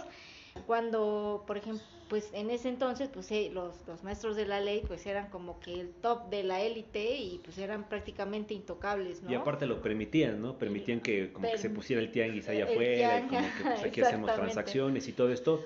Y se desvirtuaba realmente lo que era el templo, ¿no? Un lugar sagrado, un lugar de oración, un lugar de, este, pues de contrición prácticamente, ¿no? Porque era supuestamente los, los judíos en ese entonces le veían como la casa de Dios, la casa de Dios, la verdadera casa de Dios donde moraba su espíritu y pues la gente afuera en verbena, ¿no? Así como pues aquí es este el tianguis, ahorita vengo a vender este mis animales o vengo a intercambiar algunas mercancías y se desvirtuaba totalmente lo que representaba, por eso Jesús actúa de esa forma, ¿no? También, eh, bueno, en el caso de que no me no recuerdo bien cuál fue, eh, o sea, el el versículo, pero hay un momento en que a quienes a los samaritanos que les dice yo no vine por ustedes, yo vine por mi pueblo y a salvarlos prácticamente a ellos, pero sí era la de la samaritana que decía este a las personas que eran de otra comunidad Ajá, de no otra venía no. para ellos él uh -huh. era muy explícito en decir yo no vengo por ustedes vengo por mi pueblo pero aún así si tú crees sí. vas a ser salvo, ¿no? O sea, prácticamente lo que da, lo que da a entender la persona que se, que habla con Jesús, que le dice, oye, yo también estoy esperando un milagro tuyo, estoy esperando por ti, Jesús le contesta fríamente, ¿no? Se, se, pudiera decir que de forma fría decir, yo no vengo por ti, no vengo para los de tu, de tu estirpe, vengo para los que son míos, para los de mi, y para los que creen en mí. Pero tú por creer, por el simple hecho de creer, ya estás, estás dentro, ¿no? Ya eres parte del club, eres parte del, de, de, de lo que yo represento. Y eso está bien padre porque pues mucha gente dirá, ah, pero es que es el Dios de los judíos, el rey de los judíos, ¿por qué debería yo de creer en él si yo soy este, de Brasil, ¿no? Y aquí creemos en otra cosa, o aquí se hacen las cosas diferentes, o soy mexicano y aquí hacemos las cosas de otra manera. Precisamente por eso, porque a pesar de que no vino precisamente a lo mejor para todos, él está por todos. Entonces, eh, eso significa que si tú crees en él y crees verdaderamente en su sacrificio, pues él va a estar junto a ti, aunque originalmente haya venido para la gente de su pueblo pero eso no le quita el mérito ni tampoco eh, la gracia que te, entregó por el simple hecho de haber creído que Él es real, que Él existe y que Él sacrificó y entregó su vida por ti.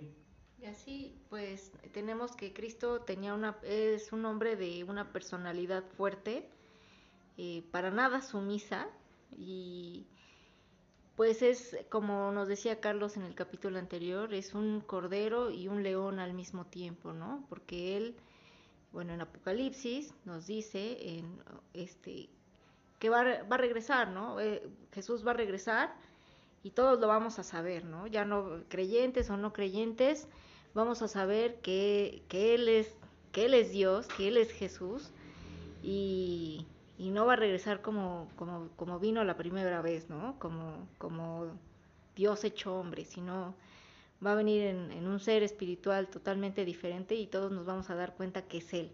Entonces, esa es su personalidad de Jesús. Creo que a muchas veces vemos películas o algo y creo que a lo mejor ni siquiera el director ha recibido el espíritu y no sabe realmente cómo, cómo fue realmente su personalidad. Entonces, a mi parecer, así fue, así es. Sí, sí, e, efectivamente, ¿no? Su personalidad era una personalidad fuerte, que, que sí imponía respeto, que imponía ideas, porque plantarse en, en, esa región frente a los, a los maestros de la ley, frente a la gente que estaba esperando un Mesías, pero un, no un Mesías espiritual, sino un Mesías que los liberara de Roma, que dijera, ahorita va a venir el que va a hacer la revolución y nos va a quitar el yugo, nos va a quitar los impuestos, va a expulsar a los romanos. No, no era eso. Jesús venía a hacer una revolución espiritual como mencionábamos anteriormente en otros capítulos, la gente esperaba otra cosa, ¿no? La gente esperaba, ah, va a venir el libertador y pues ahora sí ya no voy a tener nadie que me mande, vamos a ser libres, vamos a volver a ser un pueblo libre, pero no. Jesús decía, paguen sus impuestos, a Dios lo que es de Dios, a Roma lo que es de Roma, a César lo que es del César, y mi revolución es más espiritual, que social, ¿no? Que después se convirtió en una revolución social y un fenómeno, porque de hecho, aunque tú no creas en Dios o creas que a medias que existe, la vida se basa y los años se basan, el calendario se basa en él. Estamos en el año 2021 después de Cristo y aunque mucha gente no quiera creer, pues basa, basa toda su vida y todas sus transacciones en lo que él hizo, ¿no? Su personaje, su historia y sus rasgos. Perfecto. Eh, también un tema importante, y hace ratito también mencionabas de, de los milagros. ¿Qué onda con los milagros? Eh, eh, ¿Cuál es el significado como tal de, un milagro? ¿Cómo nos, cómo nos lo dice hoy la, la lengua o la, Real Academia de la Lengua Española el, significado de un milagro? Un milagro es la suspensión de las leyes físicas por un periodo, un lapso de tiempo. Y bueno, hubo muchos, en su ministerio de Jesús, hubo muchos milagros que él realizó y fue pues la manifestación a la suspensión de las leyes físicas y como ya habíamos mencionado pues el primer milagro de Jesús fue la, la, conversión de agua en, en, vino. Hizo hicimos la cuenta no cuántos 600 litros de, de, de agua las convirtió en vino no para una fiesta. Y tal vez digas ay este qué banal no o sea que porque no no curó un enfermo no no hizo otro milagro más que el del vino, ¿no? El de la alegría, el de estar bien, y es por eso que nosotros eh, sabemos que, que, la fiesta, que la alegría, que sabemos que, que, Jesús vino para darnos abundancia, Jesús vino para darnos felicidad, para cambiar eh, totalmente nuestras vidas, y si tú en este momento estás sufriendo, pues también es porque, pues en parte tú también lo estás permitiendo, ¿no? Lo quieres así y puedes decir, no, yo no, yo, yo no lo quiero, yo estoy sufriendo todo, pero tal vez sí lo estás permitiendo en este momento, ¿no? Pero simplemente tienes esa llave para decir, no, ya no más, ya no, ya, ya no voy a sufrir. Dios, Cristo vino para darnos esa vida en abundancia, nos vino a dar la felicidad y bueno, pues en tu vida va a haber tribulación, o sea, el mundo es caótico, el mundo es así, o sea, grábatelo. No, no, no es color de rosa ni, ni todo el tiempo vas a estar carcajeándote, ¿no? O sea, hay altos y bajos, pero Cristo nos ayuda a tener una actitud diferente frente a la vida, ¿no? Nos, no, nos da muchísimas lecciones de vida para tener una actitud, eh, pues diferente, ¿no? Más positiva y saber que, que en el mundo no, no va a ser todo felicidad, ¿no? Siempre va a haber cosas buenas y cosas malas, pero lo importante es la, actitud y la forma en la que tú ves pues tu proceso de vida, ¿no? Tu proceso de, de qué es lo que a cada uno nos toca vivir. Va a haber gente que tú creas que, que, que se la vive boca madre y está bien y, y, todo felicidad, ¿no? Y puedes decir, no, pero yo, a mí me pasan más cosas, yo por qué, pero mientras sigas diciendo eso, pues más te va a pasar, ¿no? Porque lo que, lo que no quieres, más no quieres, es lo que más te va a seguir pasando, ¿no? Entonces creo que Cristo es una llave importante para tu proceso de vida, para tu proceso de transformación y el día que ya pues no formes parte de, de la tierra, de, de, algo terrenal, tú vas a estar transformado.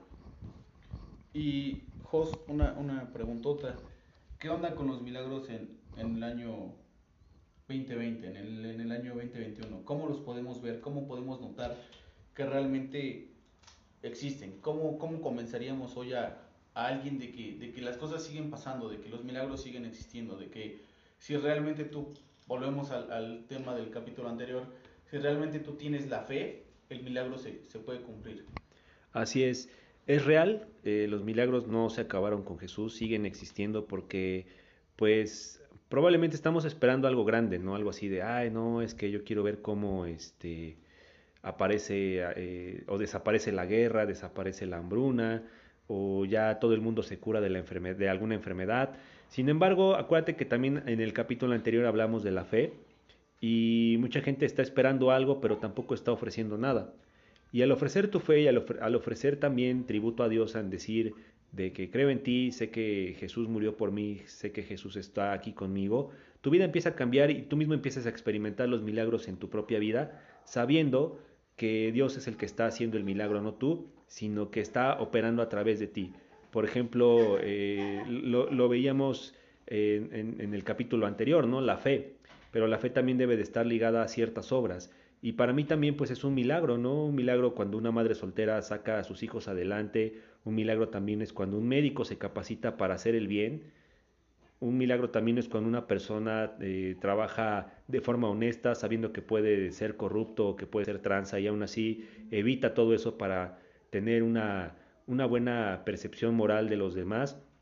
Un milagro también está cuando le ofreces eh, pan a una persona que tiene hambre, ¿no? Y no necesariamente ocurrió algo así como fuera de lo normal, así de que, ay, hice que levitara a alguien, o yo mismo levité, o me pude telecomunicar con alguien a través de mi mente, sino el simple hecho de que tú te vuelvas más humano y te des cuenta que cuando alguien necesita de ti puedas tenderle una mano, ¿no? Precisamente hace, hace unos momentos venía yo hablando con Anaí de algunos versículos que salieron, vuelvo a, a, hacer este, la invitación a que descarguen la Biblia digital, se llama YouVersion, y ahí todos los días te mandan un versículo.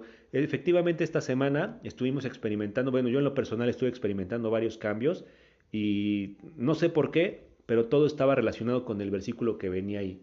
Por ejemplo, en el trabajo, ¿no? Puede ser que surja alguna, pues no dificultad, pero sí adversidad de que, o, o que te saquen de tu zona de confort diciendo, oye, te vamos a revisar esto, o vamos a hacer aquello, o vamos a estar este, verificando qué, cómo, cómo haces tu trabajo. Y eso pues muchas veces te puede llegar a poner nervioso, ¿no? De que sabes que te están vigilando de cierta forma o que están sacándote de la zona de confort de lo que normalmente venías haciendo. Sin embargo, en los versículos que yo encontré en la Biblia en esos días, decía, el más grande entre ustedes debe de servir al más pequeño. O sea, todo lo que hagas, y el siguiente versículo decía, todo lo que hagas, hazlo como si lo hicieras en nombre de Dios y para Dios.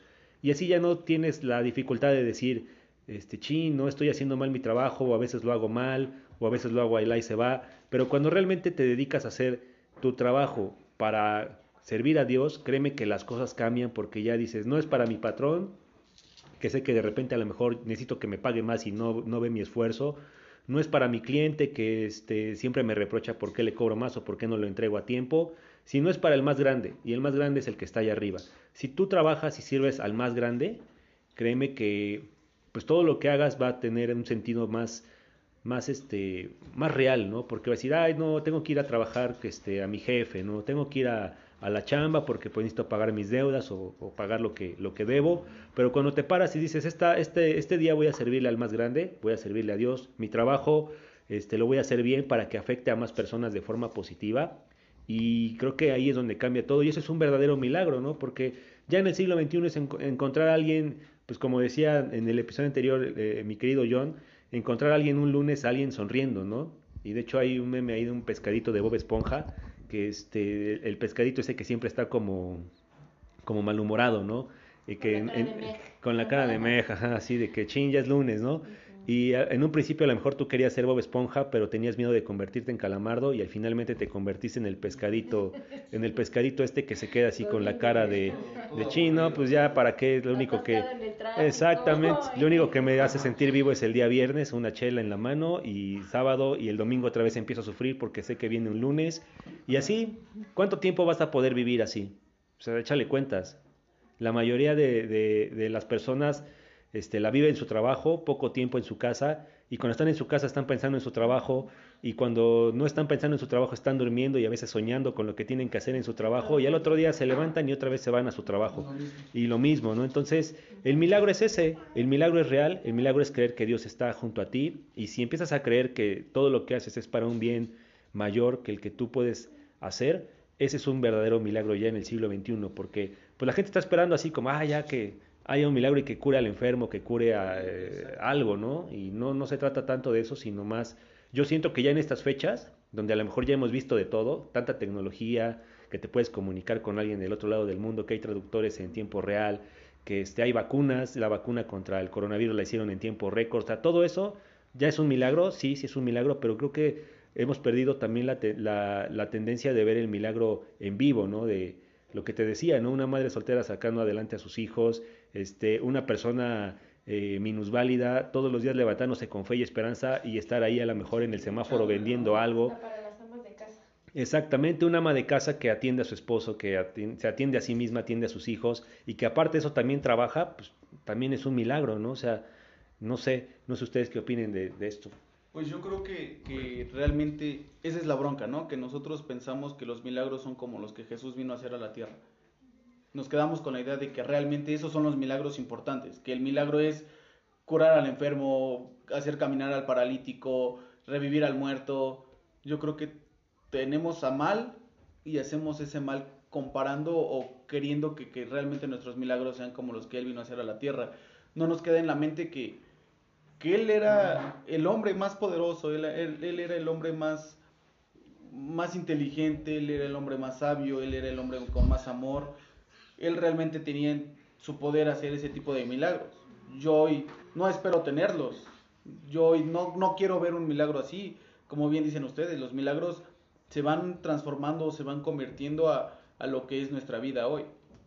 Exactamente lo que dices, ¿no? O sea, no quiero verlo. Si, si tú quieres un milagro, te tienes que poner en una situación tan adversa que requiera un milagro, ¿no? Entonces, a veces hay que saber qué pedir, ¿no? Porque a veces quieres, quieres ver, ¿no? Quieres poner a prueba, pero también puede ser una prueba muy dura, ¿no? Ponerte en un milagro de revivir a una persona, de una persona que tú amas, pues creo que es una situación difícil.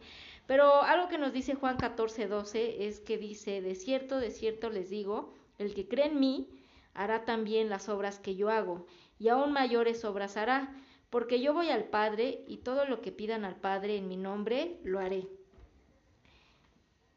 Porque el Padre se ha glorificado en el, en el Hijo. Si algo piden en mi nombre, yo lo haré.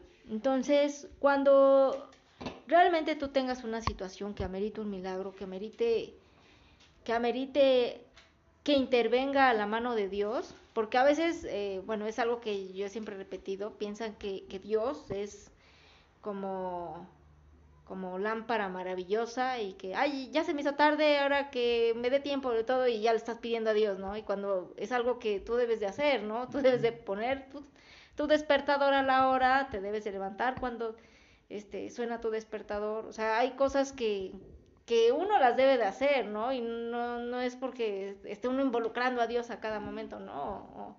O, o, ay, Dios mío, este, que ya se cueza la sopa, ¿no? Porque ya, no, o sea, pues ponla antes, ¿no? 20 minutos antes de que ya sea la hora de la comida, algo así, ¿no? A eso me refiero.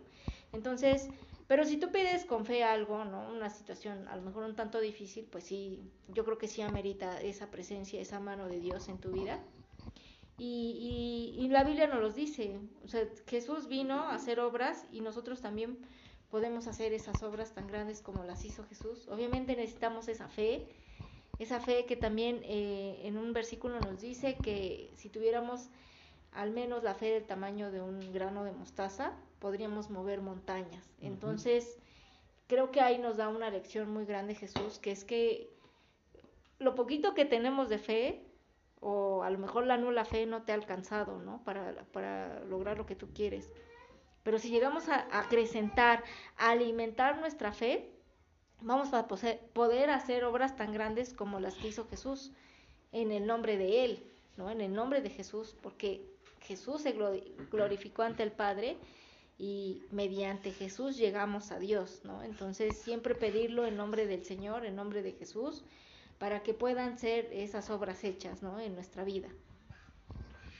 Perfecto. Eh, no sé si nos, nos, o les gustaría compartirnos algunos de los milagros que, que, que tengamos en la Biblia para, para conocerlos. ¿Cuáles fueron los milagros que a su consideración son los más grandes, los más extraordinarios? Yo creo que todos deben de ser importantes, pero para a los que ustedes les, les latan más, a los que ustedes nos puedan recomendar a nosotros que estamos empezando con esto y digan, lee esto y vas a ver cómo te vas a quedar sorprendido.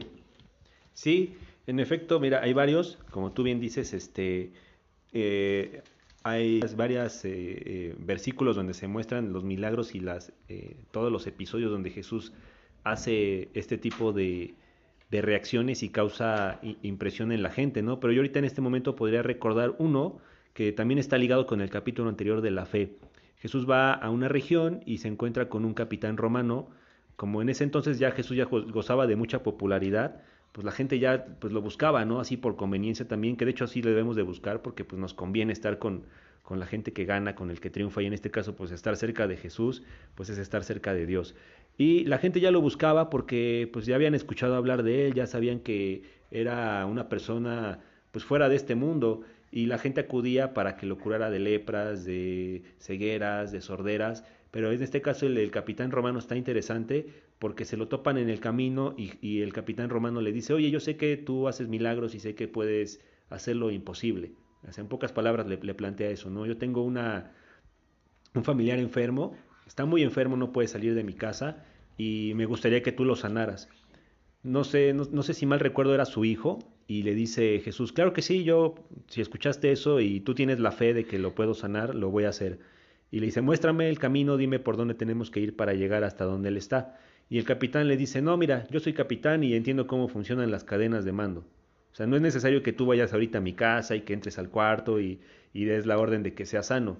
Si tú desde aquí lo dices y yo creo que tú eres el rey de reyes y sé que tú tienes el poder para sanar, no es necesario que vayamos, no sé, ¿no? Los 50 kilómetros, los 100 kilómetros hasta donde mi hijo está para que mi hijo te vea y crea que es real lo que tú estás diciendo. Simplemente con el hecho de decir, está sano y que yo lo crea, va a suceder.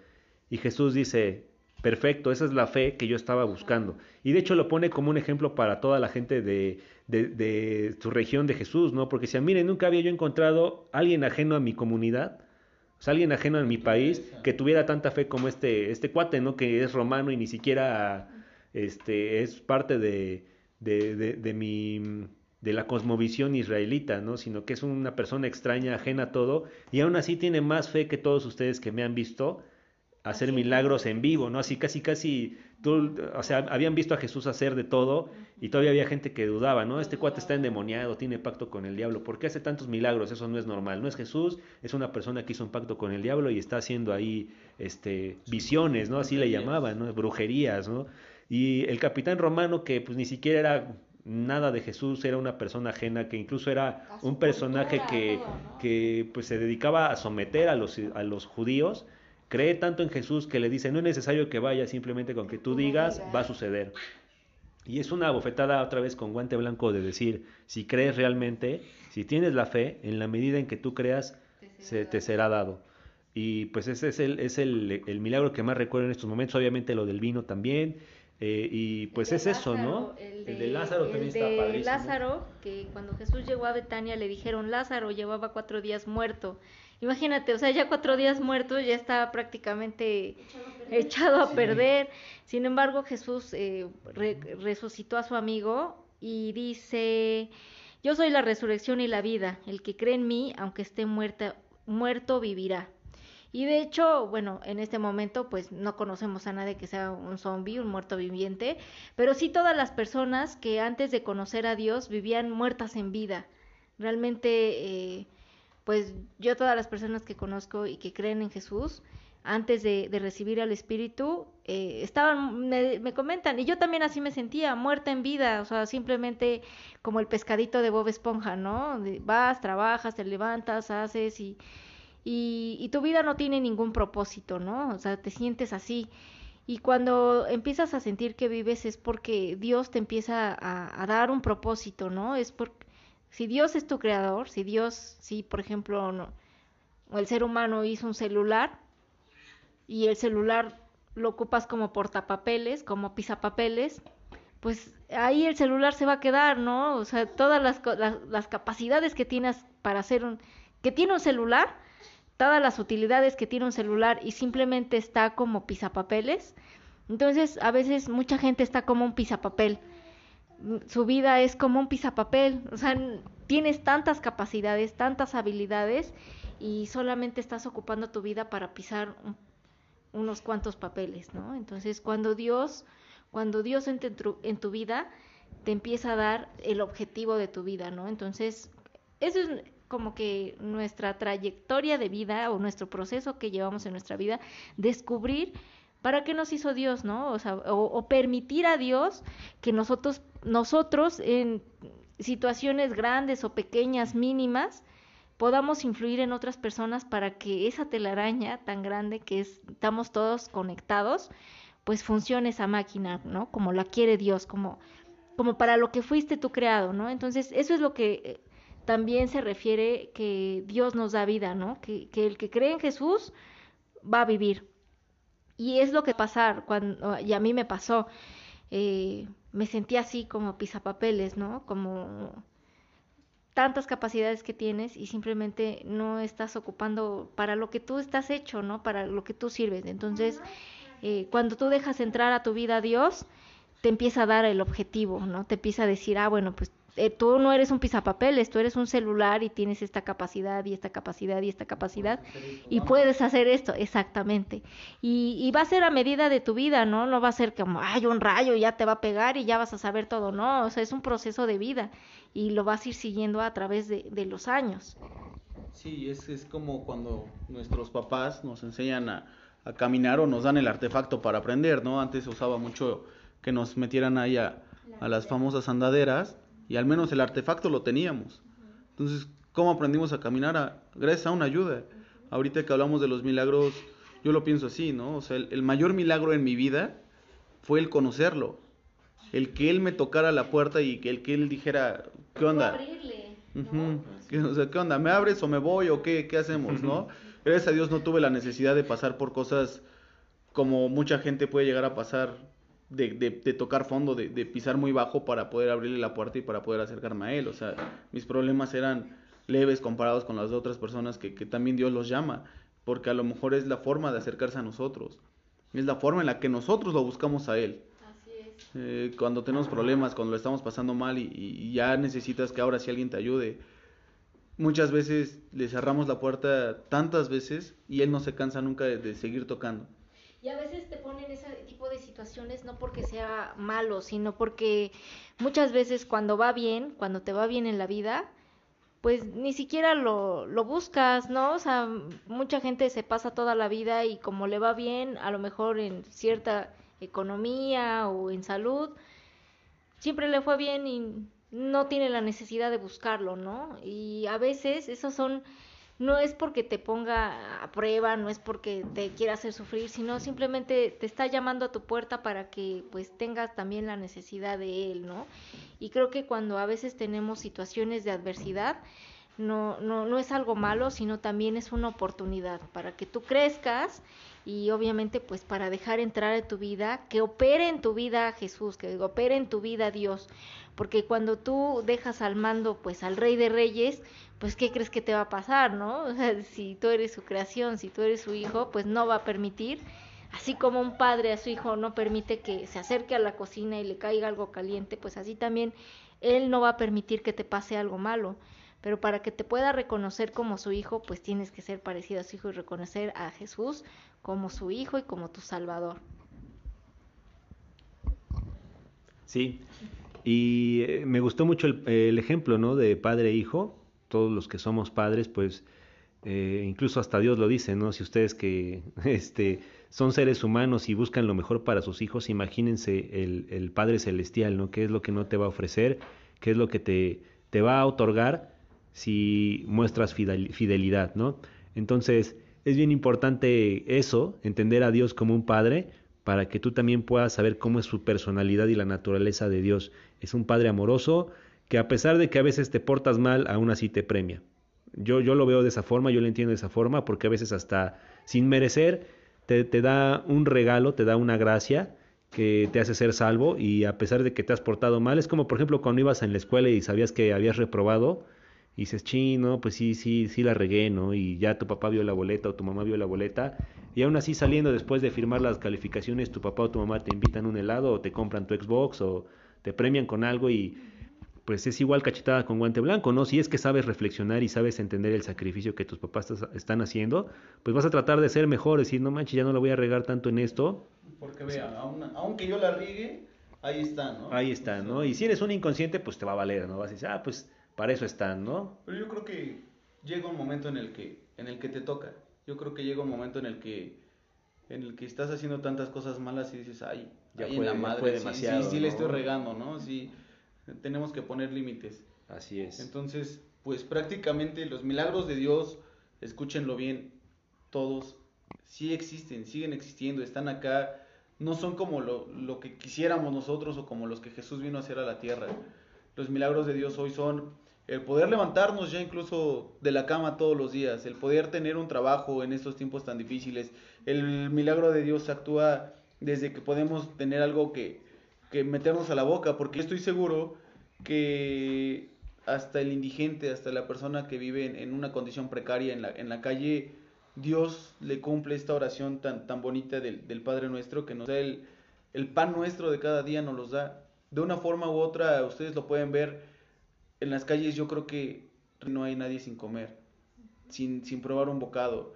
Mucha gente nos podría decir, ay, los niños estos de África y todos estos niños que sufren, pues comen menos, pero comen, porque imagínense, si así están como están, sin comer estarían en nada, seríamos nada. Dios no se olvida de nadie, a lo mejor a, a nuestras capacidades, a, a, nuestras limitaciones, pero pues yo hoy tuve la oportunidad de, de compartir un plato de, de, frijoles y el vecino comió carne, pero pues Dios se acordó de mí, Dios me, me mandó esa comida y Dios me da las fuerzas para, para irme a trabajar y hacer el milagro de que el alimento siempre esté en mi casa. Y fíjate que precisamente estaba yo recordando eso antes de que tú lo, lo mencionaras, eh, la oración que, que, Jesús nos enseñó de darnos hoy nuestro pan de cada día. Y también un día conocimos a, al pastor, un pastor de, de la de, de, de Río, donde fueron ustedes creo, me parece. Uh -huh. y, y una vez mencionó, dijo, yo desde que creo en Jesús jamás me he quedado si, sin comer, hasta he comido banquetes. Y yo reflexionando también, o sea, yo jamás, hasta, hasta, pues a reventar, ¿no? O sea, en abundancia, nunca ha sido como, como diría Carlos Pichicato, o sea, realmente, o sea, cuando tú crees en, en Jesús y todo, eh, eso está resuelto, ¿no? Tu alimento de cada día. Y no estoy diciendo que, que ya mañana renuncies.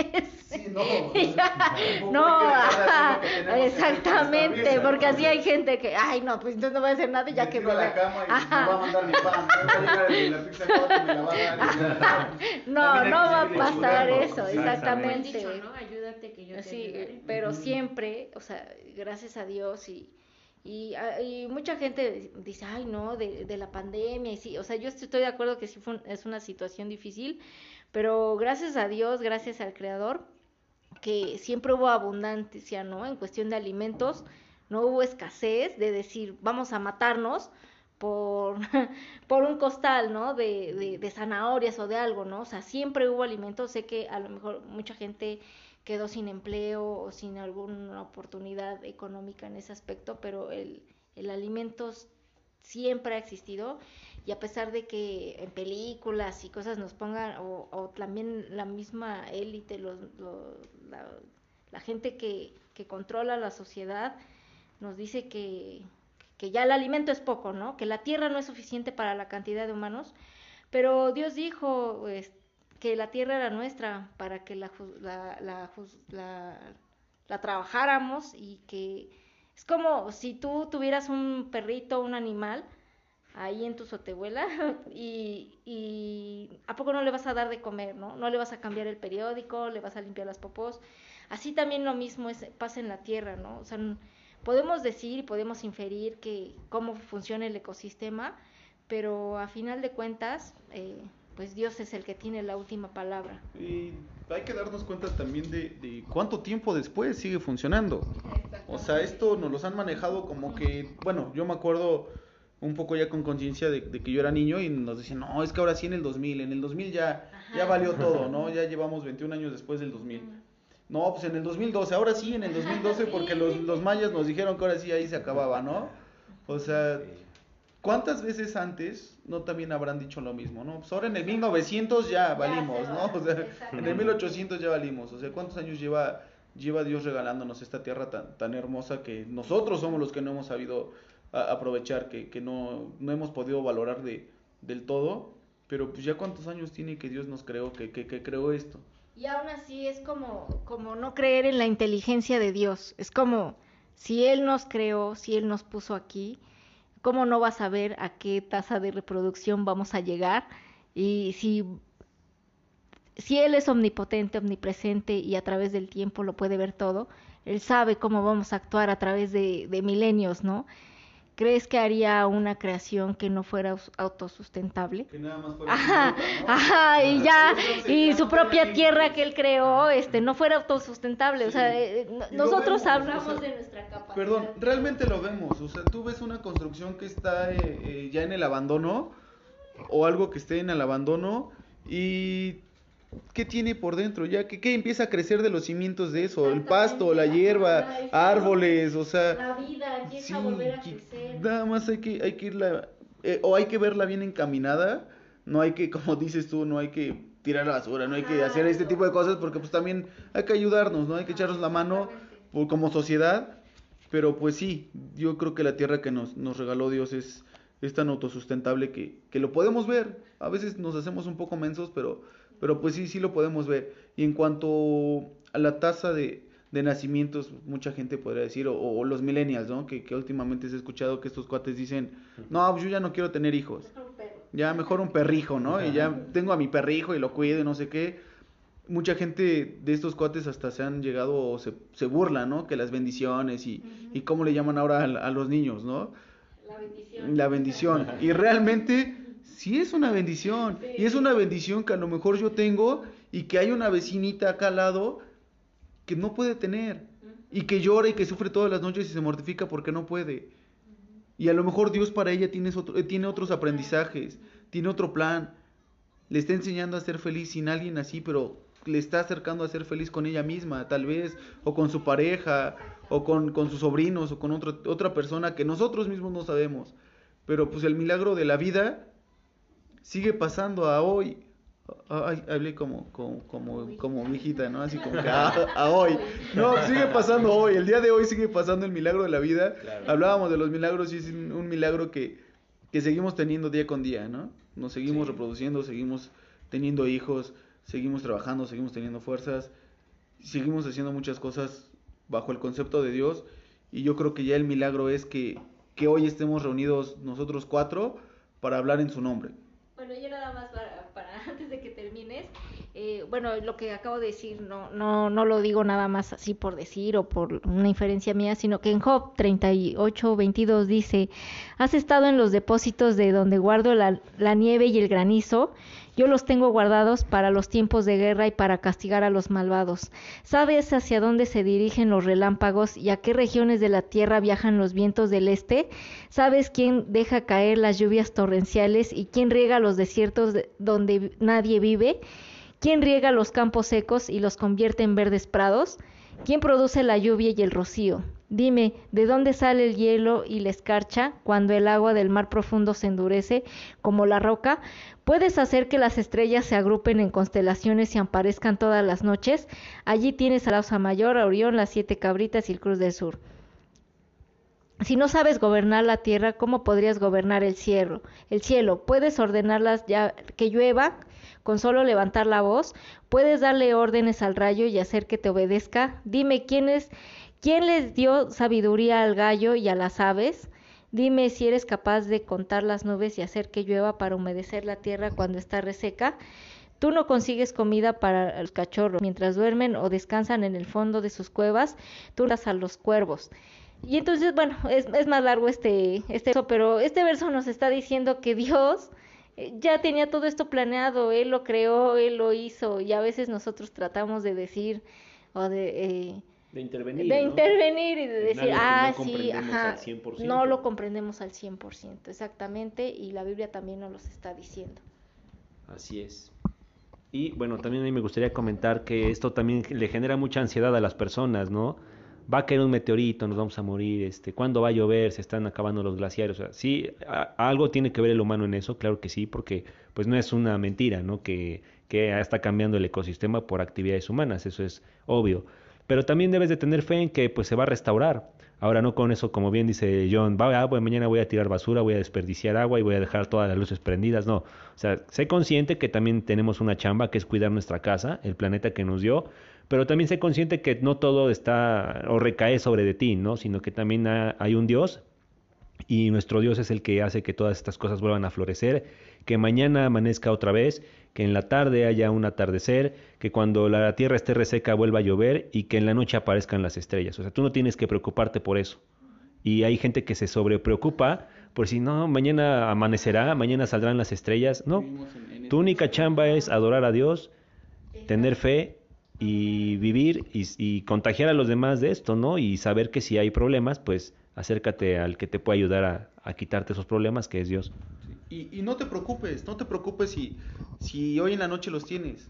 Estamos en camino de, estamos en aprendizaje de, estamos en un proceso para, para poder lograrlo. Eh, me gustaría que a partir de este capítulo, ¿qué les parece si damos una recomendación de alguna película bíblica, de, de alguna serie, de, de alguna canción, para que las personas que nos escuchan, si no la conocen, la conozcan y les sirva de algo, que no nada más no se queden en, en estos 45 minutos de, de plática, sino que en la semana puedan estar repitiendo la canción o puedan ver la película el, el domingo que descansan o, o mañana sábado que están en familia y, y también lo que nosotros cono- conocemos en cuanto a ese aspecto, pues también se los compartamos. No sé si, si alguien tenga algo en especial para, para poder compartir. ¿De la película? ¿Alguna película, alguna canción? Lo que Ay, soy ustedes- mala Yo de-. Ah, ah, Ah, me gusta mucho una canción que es de Ricardo Montaner, que se llama La Gloria de Dios y la canta con su hija Eva Luna Montaner. Escúchenla, la verdad está muy bonita. Bien, yo, bueno, a mí les gust- me gustaría que, que vieran Dios no está muerto. Empecemos por la 1. Y está, está muy padre, es una película que, que neta dices, pues no, no está muerto. Sí puede con, con todo y contra todo. Así es, y yo les quiero recomendar una canción que la pueden poner cuando vayan a su trabajo, cuando despierten, cuando estén haciendo el quehacer, así cuando, cuando pones tu lista de, de Alexa o tu lista de YouTube para hacer tus, tus actividades. Yo te recomiendo una que está basada en un salmo que escribió David y que en ese salmo él, él, pues le da toda la gloria a Dios, ¿no? Que todo lo que existe y todo lo que hay, todo lo que sucede es por gracia de Dios. Y se llama Padre Nuestro y es de un grupo que se llama Y vimos su gloria, es, es un grupo de aquí de Puebla y está muy padre porque es un salmo hecho canción que específicamente David pensó para alabar al más grande que es Dios. Bien, Ana, ¿alguna recomendación? Bueno, pues este, yo nada más quiero, pues, siempre digo los versículos de la Biblia porque como mencioné que la fe viene del oír y del escuchar la palabra de Dios, entonces cada vez vas a vas a incrementar tu fe cuando cuando escuches los salmos, ¿no? Cuando escuches los versículos y uno de los versículos de que habla de la adoración es, Señor, tú eres mi Dios, te exaltaré y alabaré tu nombre porque has hecho maravillas. Desde tiempos antiguos tus planes son fieles y seguros. Isaías 25.1. Entonces, eh, ya hablamos de la gracia, que es un regalo inmerecido, que es algo que, que tú no lo pediste, que tú con acciones no lo ganaste, sino simplemente fue un regalo que Dios te dio. Y no quiere que hagas otra cosa, bueno, obviamente no vas a hacer cosas malas, ¿no? Porque ya tienes el Espíritu, pero lo, lo que quiere Dios es si es que lo alabes, ¿no? Y es que que, que, que lo exhort, que exhorte su nombre a más personas, que lo alabes todos los días y como dijo Carlos, eh, hacer las cosas para tu creador, ¿no? Todo, aunque tienes un jefe, tienes un patrón, tienes clientes, todo hacerlo por él y para él. Y eso es también adorar a Dios, eso es adorarlo, rendirle pleitesía, rendirle adoración. Entonces puedes hacerlo, como dice Carlos, con una canción, haciendo el quehacer, porque estás haciendo cosas de, de, tu actividad diaria, pero las estás haciendo en nombre de Él, ¿no? Lo estás haciendo para, para el más grande que es, que es Dios. Entonces, simplemente quería decirles eso, que a Dios le gusta que lo alaben, le gusta que lo adoren y pues van a decir, ay, ¿por qué? ¿Por qué es un Dios que le gusta que lo alaben o que lo adoren? Pues mientras vivas en su universo, pues tienes también que acatar sus reglas. Así es. Pues por último me, me gustaría compartirles una oración para que el día de mañana, también cuando nos, despertemos, amanezcamos bien, y dice así. Gracias Dios mío por este nuevo día, porque nos das la salud y las fuerzas para llevarlo adelante con bendición, con tu presencia en nuestras vidas. Gracias Dios porque con fe podemos lograr las cosas, porque tú eres el mismo que hizo cosas hermosas, que las hace aún y las hará por el amor que nos tienes, por tu fidelidad que es maravillosa. Gracias Dios por ser nuestro abrigo, por permitirnos vivir cerca de ti, refugiados bajo tus alas de amor y buscando tu perfecta voluntad. Amén. Amén. Pues así es como nos despedimos amigos con esta oración. Eh, escuchen las canciones que nos recomiendan Stacy y Josué. Eh, busquen el versículo que, que nos compartió Ana. Y en familia vean la película. Vean la película, escuchen este video. Déjenos sus, sus opiniones si es que tienen alguna. Si no es una, alguna opinión buena, no la escriban. Nos vemos, nos vemos porque ya se nos fue el de los tamales. Estaba acá afuera y ya se nos fue, ya no lo vamos a alcanzar. Y es viernes, también acuérdense que es viernes y hay ley seca a partir de las 12. Entonces vamos a vamos por la votación. Nos vemos, cuídense mucho, que Dios los bendiga.